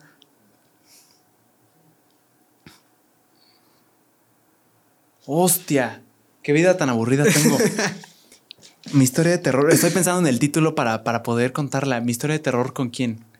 En, en la escuela, mi historia de terror con un policía, ¿no? Con un invitado que te haya pasado algo que, ah, un oso o algo. Pues la de Alexander Ross, que la he contado. Eh, estábamos en Ciudad de México, Josué, la primera vez que iba, súper ilusionado, imagínate. Ajá, sí, la sí. primera vez que me iba solo también y la primera vez que iba a grabar podcast fuera de Querétaro era salirme de, Sí, de mi zona, de confort, confort completamente. completamente. Me fui para allá, súper ilusionado, la plática salió, pero no pudo haber sido mejor, conectamos muy padre Alexander y yo, es un tipazo. 40 minutos de estar grabando, Ah, súper satisfecho. Dice, hey, JP, voy al baño, dame, dame unos segundos. Claro, Alexander. Yo paranoico checando las cámaras, volteo a la, a la, a esta interfaz de audio y no está grabando. No, Y empezar no. de nuevo. Empezar de nuevo, las mismas preguntas. ya no es la misma chispa. Ya no es la misma Ya chispa, no, absolutamente. Y ya no es como que, ay, tengo que fingir ahora que si me reí, ahora también me tengo que reír. Sí, sí. Exacto, exacto. No, no, no reaccionaba naturalmente. ¿Tú tienes alguna historia de terror? Mm, de terror, a ver. Mm, ay, Vea que está. Sí, es no. que- Los invitados que las han contado muchas, mucha admiración, ¿eh? Sí, a ver, a ver. Está medio complicado, ¿ah? Sí, sí, sí, está complicado. A ver. Mm. Ah, ya, ya, ya tengo. A en ver. la Ciudad de México. eh, Hostia, a fui a, a un. Ahí en Garibaldi, a un barecito. Ujú. Y fui con mi hermana y con su novio. Y ya el chiste estábamos ahí tranquilos, tomándonos unas cervezas a gusto. Y pues de repente ya pedimos la cuenta, todo bien. Y eran como 700 pesos. Entonces era un billete de 500 y uno de 200. Se le entrega la, la, la carta al, al mesero. Ustedes pagaron con uno de Ajá, 500 y uno de Ajá, 200. con, con efectivo. Nice. Entonces el, el mesero se regresa y dice, no, pues es que me dieron un billete de 20. Ahí en nuestras caras ¿Qué dices? cambiaron un bille- el billete de 500 por uno de 20. En No, nuestra cara, se como que, ¿en qué momento lo cambiaron? O sea, pero no vieron. No, No, o sea, estamos- supongamos que se para aquí el mesero, se para Sí. y dice, no, pues aquí son 70 pesos. No, No. 220, 220, son 220. Y nosotros como, ¿qué? Pues sí, ahí estaban los 700. Dice, no, es que no, que no sé qué, que, que, que cómo yo voy a robar, que no sé qué. En nuestras caras nos, nos cambiaron un billete. Hijo, ¿y qué, en qué acabó? Pues ya tuvimos que dar otro billete de No. 500. Sí, no. Y, más aparte la, la propina también. No, güey. Sí, no. No le dijiste en ese momento, mi Josué. Sí, Güey, me o estás sea, engañando. sí, Yo estoy seguro que fue uno de empezamos a decir- 500. a decirle Tráeme a tu como, "Ey, gerente. ¿qué onda? Pero no quisimos como hacer como un alboroto porque había muchísima gente y como que todos estaban volteando a ver, como, No, "Eh, qué rollo, qué, qué está pasando. Sí, entonces claro, la ya, presión social. Entonces ya dijimos, bueno, pues ya ni modo. No, Y güey. fue ahí un barecito ahí de Garibaldi y dijimos, no, pues ya no volvemos a venir. No, güey, qué horror. Sí. No me ha pasado nunca eso, ¿eh? No, para que tengas cuidado en, Sí. ese, en ese aspecto porque la Checar gente bien. es bien lista. Sí, sí, cuando ve que se puede aprovechar, Sí. algunos lo toman. Josué, qué preguntas tan chingonas, qué conversación tan padre. No, muchísimas Sí gracias Se a nota ti. que te dedicas a, a esto porque como que no te impuso nunca la cámara. Qué chingón, mu- muchas, muchas no, gracias. muchísimas gracias a ti. Neta que, o sea, realmente no me esperaba esto. Estaba como en mi casa, estábamos jugando FIFA, me acuerdo, y, empecé, y vi las historias y dije, ah, huevo. Me, me- me voy al cuarto y vi que sacaste y dije, ah, huevo. Me emocioné y dije, no manches, ¿en qué momento? Ni yo me la creía. No, qué chingón, José. Muchas gracias por Pero estar aquí. Por algo pasó. por qué algo. gusto conocerte. No, un gustazo es eh, fui- fuiste la, eh, ya pasamos cinco, sí, no, cuatro. Cuatro, ¿ah? No, di- Fer, ¿quieres pasar? ¿Fer está por ahí? ¿Fer? ¿Quieres pasar o no? Como tú quieras, ¿eh? ¿Sí? Ah, bueno. Bueno, entonces no fuiste el último, hermano. Todavía falta Fer. Y nada, muchas gracias por No, esta conversación. muchísimas tan gracias a ti. Gracias, hermano. Y la, la vas a reventar. Aquí dejamos los links de tu canal y de tu TikTok. Ay, sí, muchas gracias. Para que la gente, si, si gusta, lo cheque. Sí, Muchas muchísimas gracias, gracias. hermano. Qué Muchísimas gustazo. gracias. Gracias a ti. Continúa la misión eh, podcast con la, con la comunidad más chingona del mundo. Última persona en pasar por esta vez. Fernanda, muchas gracias por estar aquí. Gracias, ¿Cómo estás? gracias. Bien, tú. Yo muy bien, gracias. Qué bueno. Ahorita me, bueno, estaban comentando los chicos que se escuchaban las, se cerraban Ah, las sí. puertas. Hostia. Y sí se ve medio tenebroso aquí atrás. No te voy a mentir, ahorita no les quise contar para no Ajá. espantarlos.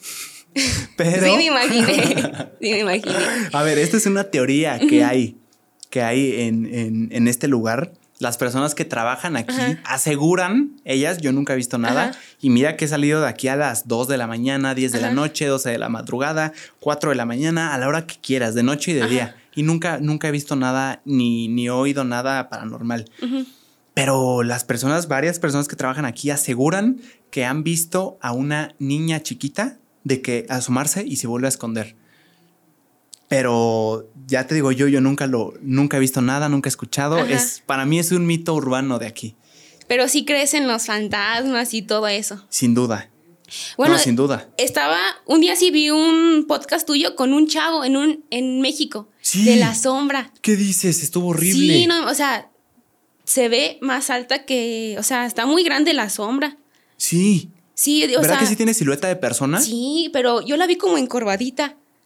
Sí. O sea, está, Sí. o sea, sí es como una sombra de humano, pero está como encorvadita, como si tuviera una cobijita. Ajá. Así, ¿sí ves cuando tapan a los niños? Sí. Así, pero alta. Yo también vi totalmente una silueta humana y no pasó una vez, o sea, pasó Sí, seis pasaron- veces. Me dio tiempo de literal, las cámaras estaban Ajá. lejos, me paré y volteé la cámara para enfocarlo, o sea, me dio Ajá. tiempo. Y, y fíjate que investigando, porque sí, sí quería encontrarle una explicación, me topé con un tema de terror que, En que ese me lugar. está volando. No, o sea, un, una, un, un, un tema de. Mira, hay, hay algo llamado. En, en las cosas paranormales hay algo llamado hombres sombra. Ajá. Hombre sombra. Y me estuve clavando a investigarlo justo ahorita. Ajá. Te, te quiero leer de qué va, porque es, es algo que, que yo vi. O sea, una sombra, una silueta humana Sí, sí, ajá. sombra. Y mira, la gente sombra, también conocida como figura sombra, seres sombra o masa negra, ya me dio miedo, Ajá. son supuestas entidades paranormales. Ajá, entidades paranormales. La investigadora paranormal Heidi Hollis ha expresado la creencia de que la gente sombra son entidades sobrenaturales malévolas. Sí, bueno, dicen que las sombras negras sí es algo maligno, no ah, sé. sí, yo, yo nunca había oído eso. Sí, ¿eh? bueno, eh, a mí sí, yo sí he visto sombras. O sea, eh, en mi cuarto, cuando en mi tocador me peinaba y así, y yo tenía mi puerta abierta. Entonces, yo nada, eh, a través del espejo, algo se asomaba así y regresaba. Algo se asomaba ahí. Ajá, o sea, era, no tenía cuerpo o nada, o sea, era una sombra, literal. Pero atrás de ti. No, o sea, por ejemplo, eh, yo estoy enfrente de mi espejo peinándome, atrás está mi puerta y pues yo veo por el espejo mi puerta Ajá. para entrar a mi cuarto y yo nada más veo que se asoma No, así. una sombra. Sí, una sombra. Hostia. O sea, una sombra, pero que estaba en la primaria. No, o sea, no me daba, no me daba como miedo, pero sí, sí llegó a pasar varias ¿No, veces. ¿no te eso. daba miedo? No, no entiendo por qué, pero ahorita sí soy bien miedosa. Yo también. Yo Sí, soy muy soy miedoso. miedosa. ¿Qué te daría más miedo, Fer? Esta es una, eh, Ajá. me parece una buena pregunta. Oír algo paranormal, así de que una risita malévola de una niña o de un Ajá. payaso, oír sin ver nada Ajá. o ver algo. O sea, ¿qué te da más temor, ver o oír algo paranormal? No, yo creo que ver. Ver. Ajá. ¿Por qué? Porque imagínate el impacto. O sea, escuchas, pero dices tú, o sea, algo, alguien, un video, Ah, algo así, ya. ¿no? O sea, como que le quieres Encontrar. encontrar el lado científico del Sí, por qué, sí. pero ver algo, o sea, te quedas, Sí, o sea, que pues, no hay manera. Sí, o sea, ¿cómo es posible? es cierto. A ti. Ay, yo creo. Siento que es oír para ti, Ay, es que no sé. no sabes. Eh, siento que. No, no, no. Ver. Me voy por ver. Sí, Ahorita ver. pensando lógicamente sí. Porque, ajá, oír siento que te puedes. Ni siquiera aunque tenga lógica, Ajá. te puedes convencer a ti De que. de que fue algo. O sea, mi vecino, por alguna razón se oyó hasta acá un grito. Ujú. Lo confundí, fue un sartén que se cayó y sonó así. Exacto. Pero ver, siento Sí. que no hay manera de justificarlo tan Ajá. fácil. Sí. Oye, qué horror eso de tu tocador. Sí, ¿no? Y, por ejemplo, ¿qué opinas de los sueños? O sea, también has o sea, tenido pesadillas así bien... Uy, ¿qué dices? Sí. Sí. Feas, o sea, Ajá. sí, sí he tenido. Por ejemplo, bueno, a mí me ha pesa- pasado que sueño y me despierto en mi mismo sueño. O sea, soñaste que estabas soñando y te despiertas. Ah, eh, Ajá. ¡Hostia! ¿No? ¿No me has pasado eso a Sí, mí? es- o sea- A ver, vamos, vamos a hacer una Ajá. investigación científica. Soñé que soñaba. Ajá. O sea, está, Nunca había oído eso, está ¿eh? raro eso. Es una paradoja. Soñé que soñaba. Vamos a ver si. Mira, si a, si a ti te pasó, probablemente Ajá. hay otras personas. Ah, esta es una canción, Soñé que soñaba. ¿Qué significa soñar que estás en un sueño? Ajá. No, ¿Quieres ay, que te lo no. Mejor. Puede ser algo bueno. Ah, bueno, podría ser. Mira, Fer, si- significa, ¿qué significa soñar que estás en un sueño? Soñar que estás soñando encuentra la in- interpretación más acertada en tu carácter luchador. No tienes pensado rendirte. Te dije que era algo bueno. Ay. Y seguir luchando por tus sueños es lo más importante para ti. Por eso sueñas con sueños. Porque aunque no puedes saber si lo... No, pero siento que... No, yo creo, es que, o sea, no, no, son pesadillas, o sea, Ajá. estás teniendo una, o sea, tengo una pesadilla y digo, no, no, no, no, esta es una pesadilla y despierto, pero algo más está ocurriendo, pero es en el mismo sueño, ¿me entiendes? O sea, no es, no sé Sí. cómo explicártelo. Sí, o sea, soñaste que estabas soñando, pero después te diste cuenta de eso. O sea, no sabías que, estaba... O sea, creíste que tu sueño había acabado ahí, pero luego te diste cuenta que en Exacto, realidad no soñaste acaba- también eso. Ajá. Hostia. ¿Has soñado? Aquí hay varias cosas. ¿Has soñado que te están siguiendo? No, Creo que yo tampoco. siento que debe ser feo que te sigan, ¿no? Horror- yo creo que feo. Soñar que te persiguen puede ser un símbolo en sí mismo de que algo realmente te está afectando actualmente en tu vida. Por ejemplo, una situación pendiente de resolver, un hecho que te sigue allí donde vas, por mucho que tú lo ignoras o intentes aplazarlo. Mm, no. Oye, pero qué padre que los sueños tengan así Significados. significados científicos, ¿no? Digo, no sé qué tan científicos es esto, pero Eh, bueno, te voy a contar una historia. por favor. Donde vivo actualmente es, eh, es en casa de mis abuelitos, es un lugar grande. ¿Aquí en Querétaro? No, yo soy de Guanajuato, San Luis de la Paz. Ah, o sea, sí vives allá. sí, hostia, sí, qué padre. entonces me decían, no, anímate, anímate. Le digo, bueno, pues ya, por el pasaje que está a 120, 130, pues aprovecho la oportunidad. Bien. Dije, bueno, aquí estamos. Qué chingón. Entonces te comentaba, es una casa grande. Ajá. La casa principal está pues al principio y caminas y es un terreno, eh, sí, está un Enorme. poco grande. Ajá. Y hasta el final está mi casa. Entonces ahí cuentan que hay un tesoro enterrado en el lugar, o sea, así donde vivo. Un tesoro. Un tesoro. ¿Dicen de qué? De dinero. Dinero. Ajá. Entonces, este, yo siempre digo, no, hay que escarbar porque... eh, di- en Guanajuato. en Guanajuato, ajá, donde, entonces, este, dice mi tía que ella sí ha visto que, que le señala un señor debajo de un árbol. O sea, ella lo ha visto porque antes tendían ropa ahí. Como, como un señor que no conoce. Ah, un fantasma, podría Sí, pues un- una alma, no sé. Que le ¿Es sombra o sí parece no, persona? o sea, tal. Una persona. Ajá. Y que le señalaba. Y pues corrió. Entonces, yo siempre tenía, hay que escarbar. Pues imagínate encontrar. De No, este, no, o sea, que, o sea, imagínate qué harías con todo eso. ¿Te- sa- ¿Se sabe cuánto dinero hay o nada más dicen es mucho dinero? No, pues es que no lo dicen, pero ahí va la historia. Soñé que era de día, dos, tres de la tarde, yo eh, iba caminando. Entonces, este, de repente me sale un señor detrás de un árbol. Y, o sea, lo, ¿cómo se dice? Lo, lo recuerdo perfectamente. Es un señor alto, eh, blanco, con ropa blanca de la que usaban antes, como guayaberas y así. Ajá. O sea, como de lino. Ajá, y con su sombrerito. Y me señalaba en otro árbol. Así me decía. Diferente al de al Ajá, que al que le decían a mi tía. Y me señalaba. Entonces dije, a lo mejor yo soy la persona que Designada. exactamente al dinero. ¿Y sabes si hay- alguien ha intentado escarbar por ahí? Eh, no, porque dicen que el- los tesoros, bueno, sí, son malditos.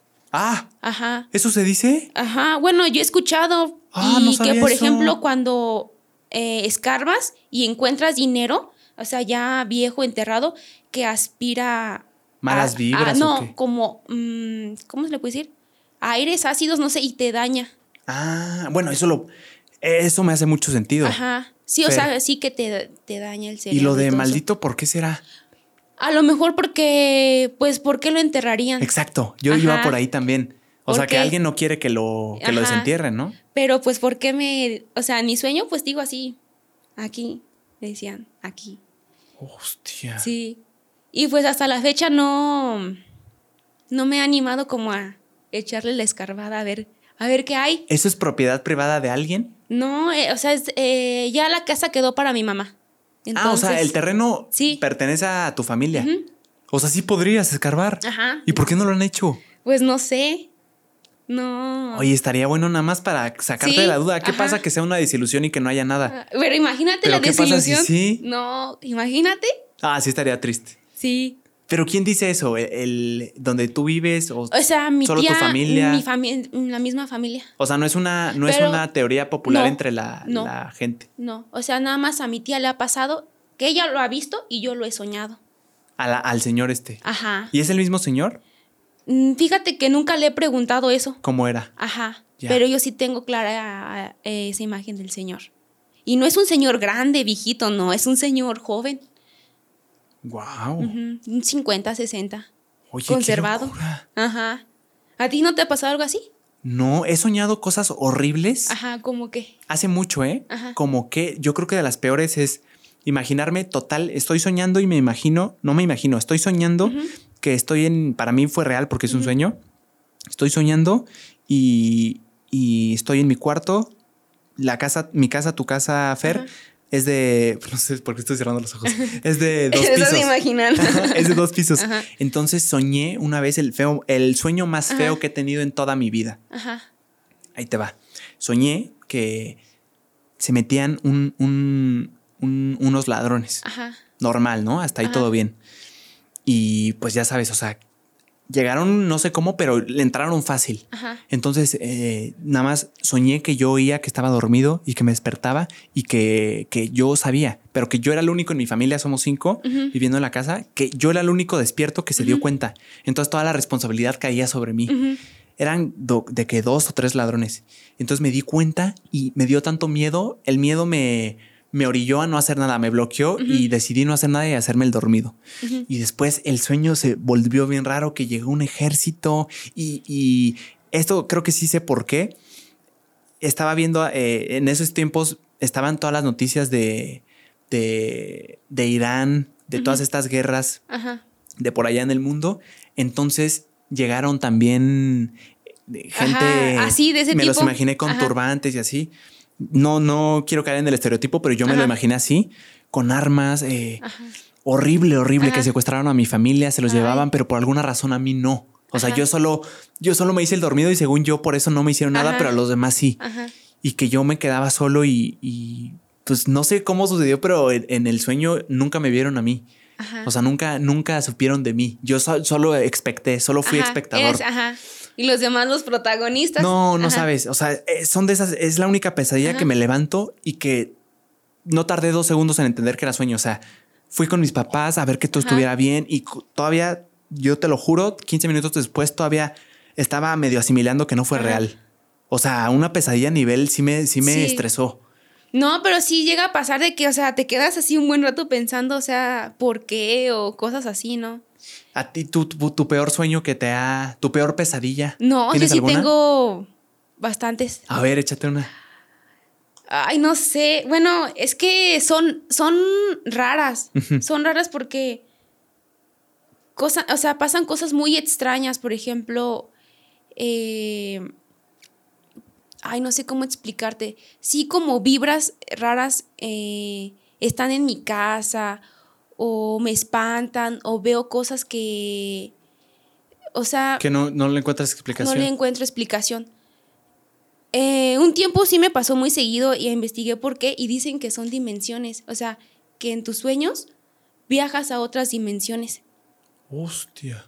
Pero, ¿te acuerdas de algún sueño que digas, este fue feo? O sea, tal vez no el más feo, pero alguno que digas, ay, güey, este sí estuvo feo. Pesadilla feita. No, ¿No te acuerdas? no, es que se me olvidan.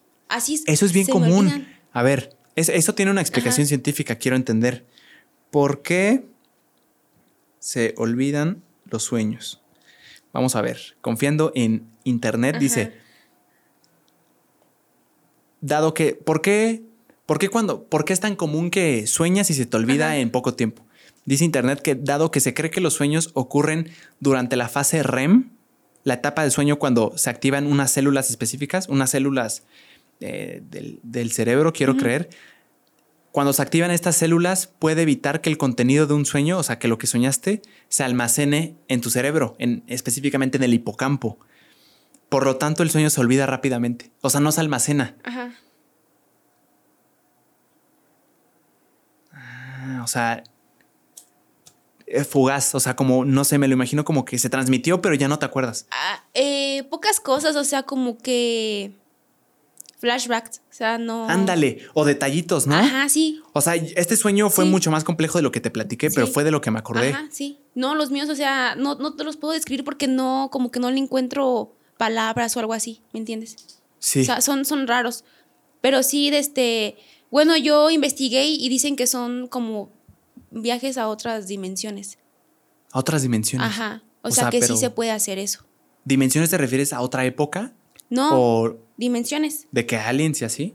Mm, no, dimensiones. O sea, según yo, hay siete dimensiones. Ah, sí. Ajá. ¿Cuáles son?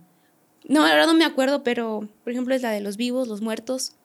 Las otras no recuerdo. Ah, No, Pero no había oído de eso, ¿eh? Ajá. O sea, pues ¿no has visto Stranger Things? No. No, Oye, sea- últimamente muchas personas eh, entiendo que Stranger Things es una locura. Sí. La voy a ver. Ajá, o sea, Me, me la han recomendado muchísimo últimamente. Salió Eh, una nueva temporada, ¿no? sí, creo es por que eso. la cuarta. Ah, es Y- por eso, es por eso. Ajá. Entonces, como que muchos de mis sueños le algo de lógica porque ahí habla de dimensiones y cosas así. Entonces, uno de los que tiene como sus episodios se llama Will, como que se va a otra dimensión y, Ah. entonces así yo me siento como él, pero en sueños. Ah. Y él sí lo está viviendo. Ay, no, yo prefiero que sea sueño, sí, ¿eh? no. Pero pues quién sabe. Hostia. Sí. Qué locura. ¿Te Sí. late, Fer, si, si... A ver, voy a poner aquí en Ajá. internet qué significa soñar. Así lo vamos a dejar. Vamos a ver. ¿Qué significa soñar con un familiar muerto y verle la cara? O sea, en el sueño. ¿Te ha pasado? Sí. ¿Sí? Ajá.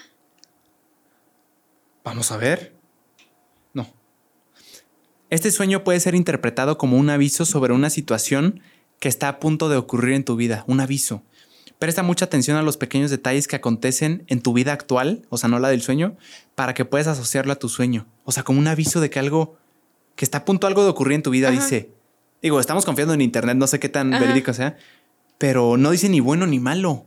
No, pero o sea, yo soñé a un tío, pero ya estaba, o sea, lo acababan de matar. ¡Ay, no! Sí. ¿Qué dices? Sí, no inventes. O sea, yo soñé que estábamos en el funeral ¡Ay, no! y que se le recargaba a mi tía. O sea, como que la tenía abrazada y no la dejaba ir. ¡Hostia! Y le conté, me dijo que sí se sentía así, sentía un peso enorme. ¡Ah, su madre! Ajá. O sea, era mi tío que a lo mejor no, no descansaba en paz. O sea, tenía un sentido, pero Ajá. instantáneo. Sí. No sé por qué, pero así cosas me, me pasan. Bueno, sueños más que nada. ¡Qué locura! Yo Ajá. nunca he soñado que me acuerde, digo, Ajá. por eso se nos, se nos olvidan los sueños. Eh, pero nunca he soñado con alguien, con alguien muerto. Que yo sepa, que me acuerde. Ajá. A ver, te late si, si, si vemos otra. Eh,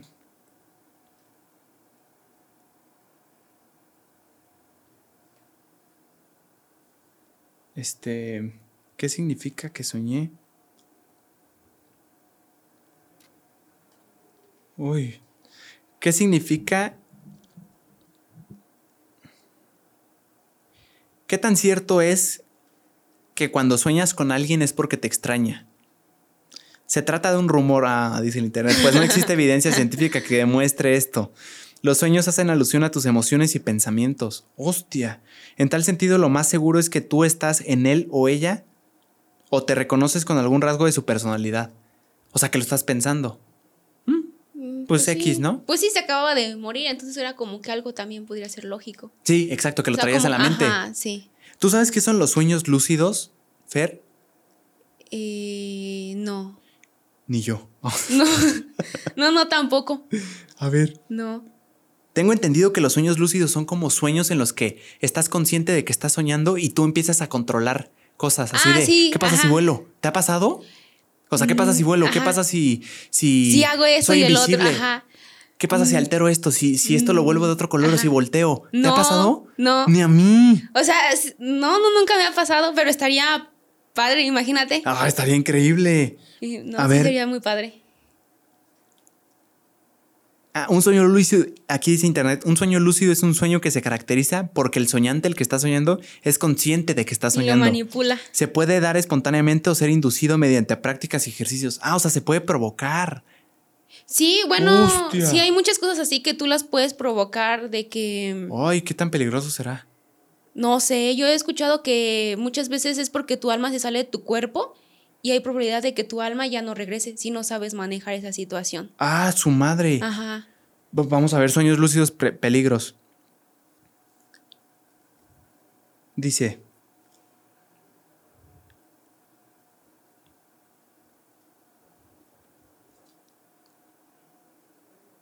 Ajá, ¿qué es el sueño lúcido? La realidad. Eh, Contras. En general, sueños lúcidos es seguro y no presenta un riesgo. Esto dice internet. Ajá. No sé qué tan verídico sea, ¿eh? No, no me hagan caso, esto es entretenimiento nada más. Es, y dice que no presenta un riesgo eh, los sueños lúcidos para la mayoría de las personas, pero hay algunas cosas que podrían suceder que son negativas o que solo afectan a ciertas personas. Algunas personas pueden experimentar parálisis del sueño durante un sueño lúcido. Esto significa que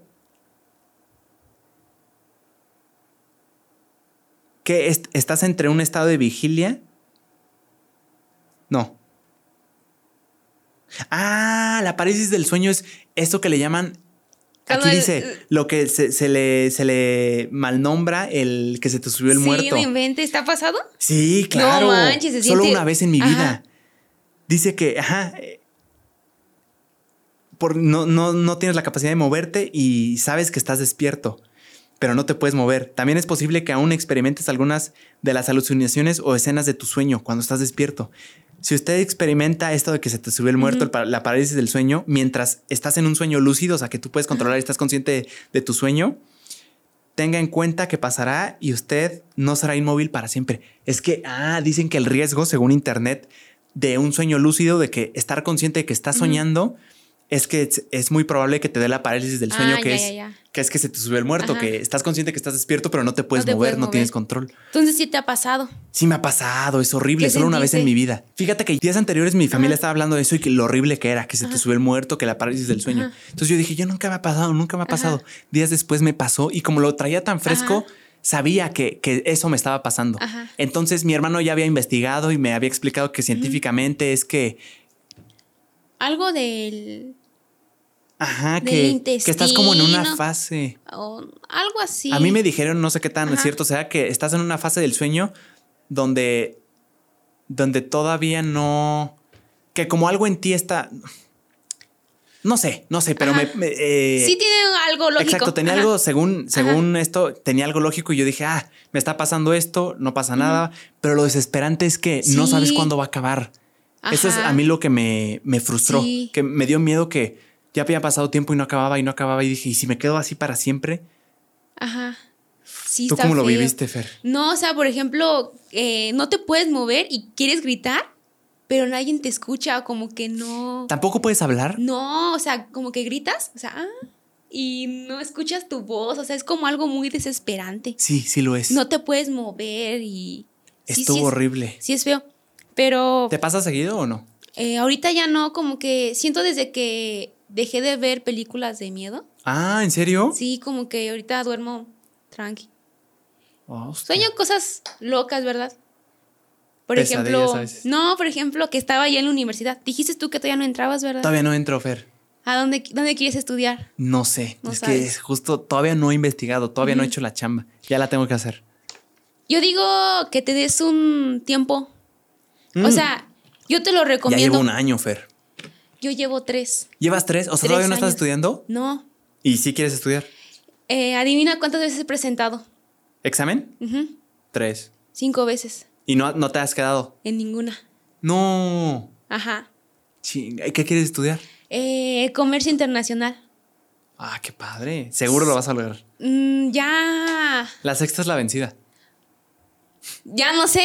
O sea, ayer ya presenté aquí en la UPQ en Querétaro. No quedé. Chinga. El- Por favor, en los comentarios manden el éxito y, y buena onda a Fer, que ya Sí, lo va a no lograr. manches, no. En la segunda ya se va a quedar en comercio internacional, me dijiste. Eh, aquí en la UPQ presenté para negocios internacionales, casi es lo mismo. Es lo mismo. En la universidad de allá de Guanajuato, es en la UG, eh, voy a presentar para economía apenas. y- Venga. Por favor, manden éxito y buena onda a Fer en este podcast. Sí, no manches, ya cinco veces y. No, ya te toca. Ya, El o que sea, persevera alcanza. Ya ayer dije, no puede ser, ¿por qué? Lo vas a lograr, Fer, estoy Sí, seguro. O sea, ayer sí me sentí. O sea, amanecí con ojos hinchados. Dije, Chinga. Lo vas a lograr, Fer, estoy seguro. sí, ojalá Échale, sí. eh, o sea, estudia. Ajá. No, pues tú estás a buen tiempo. Sí, sí, pero ya, ya, ya quiero entrar porque me, ya me urge convivir. Sí, o sea, lo que yo también ya quiero ya convivir.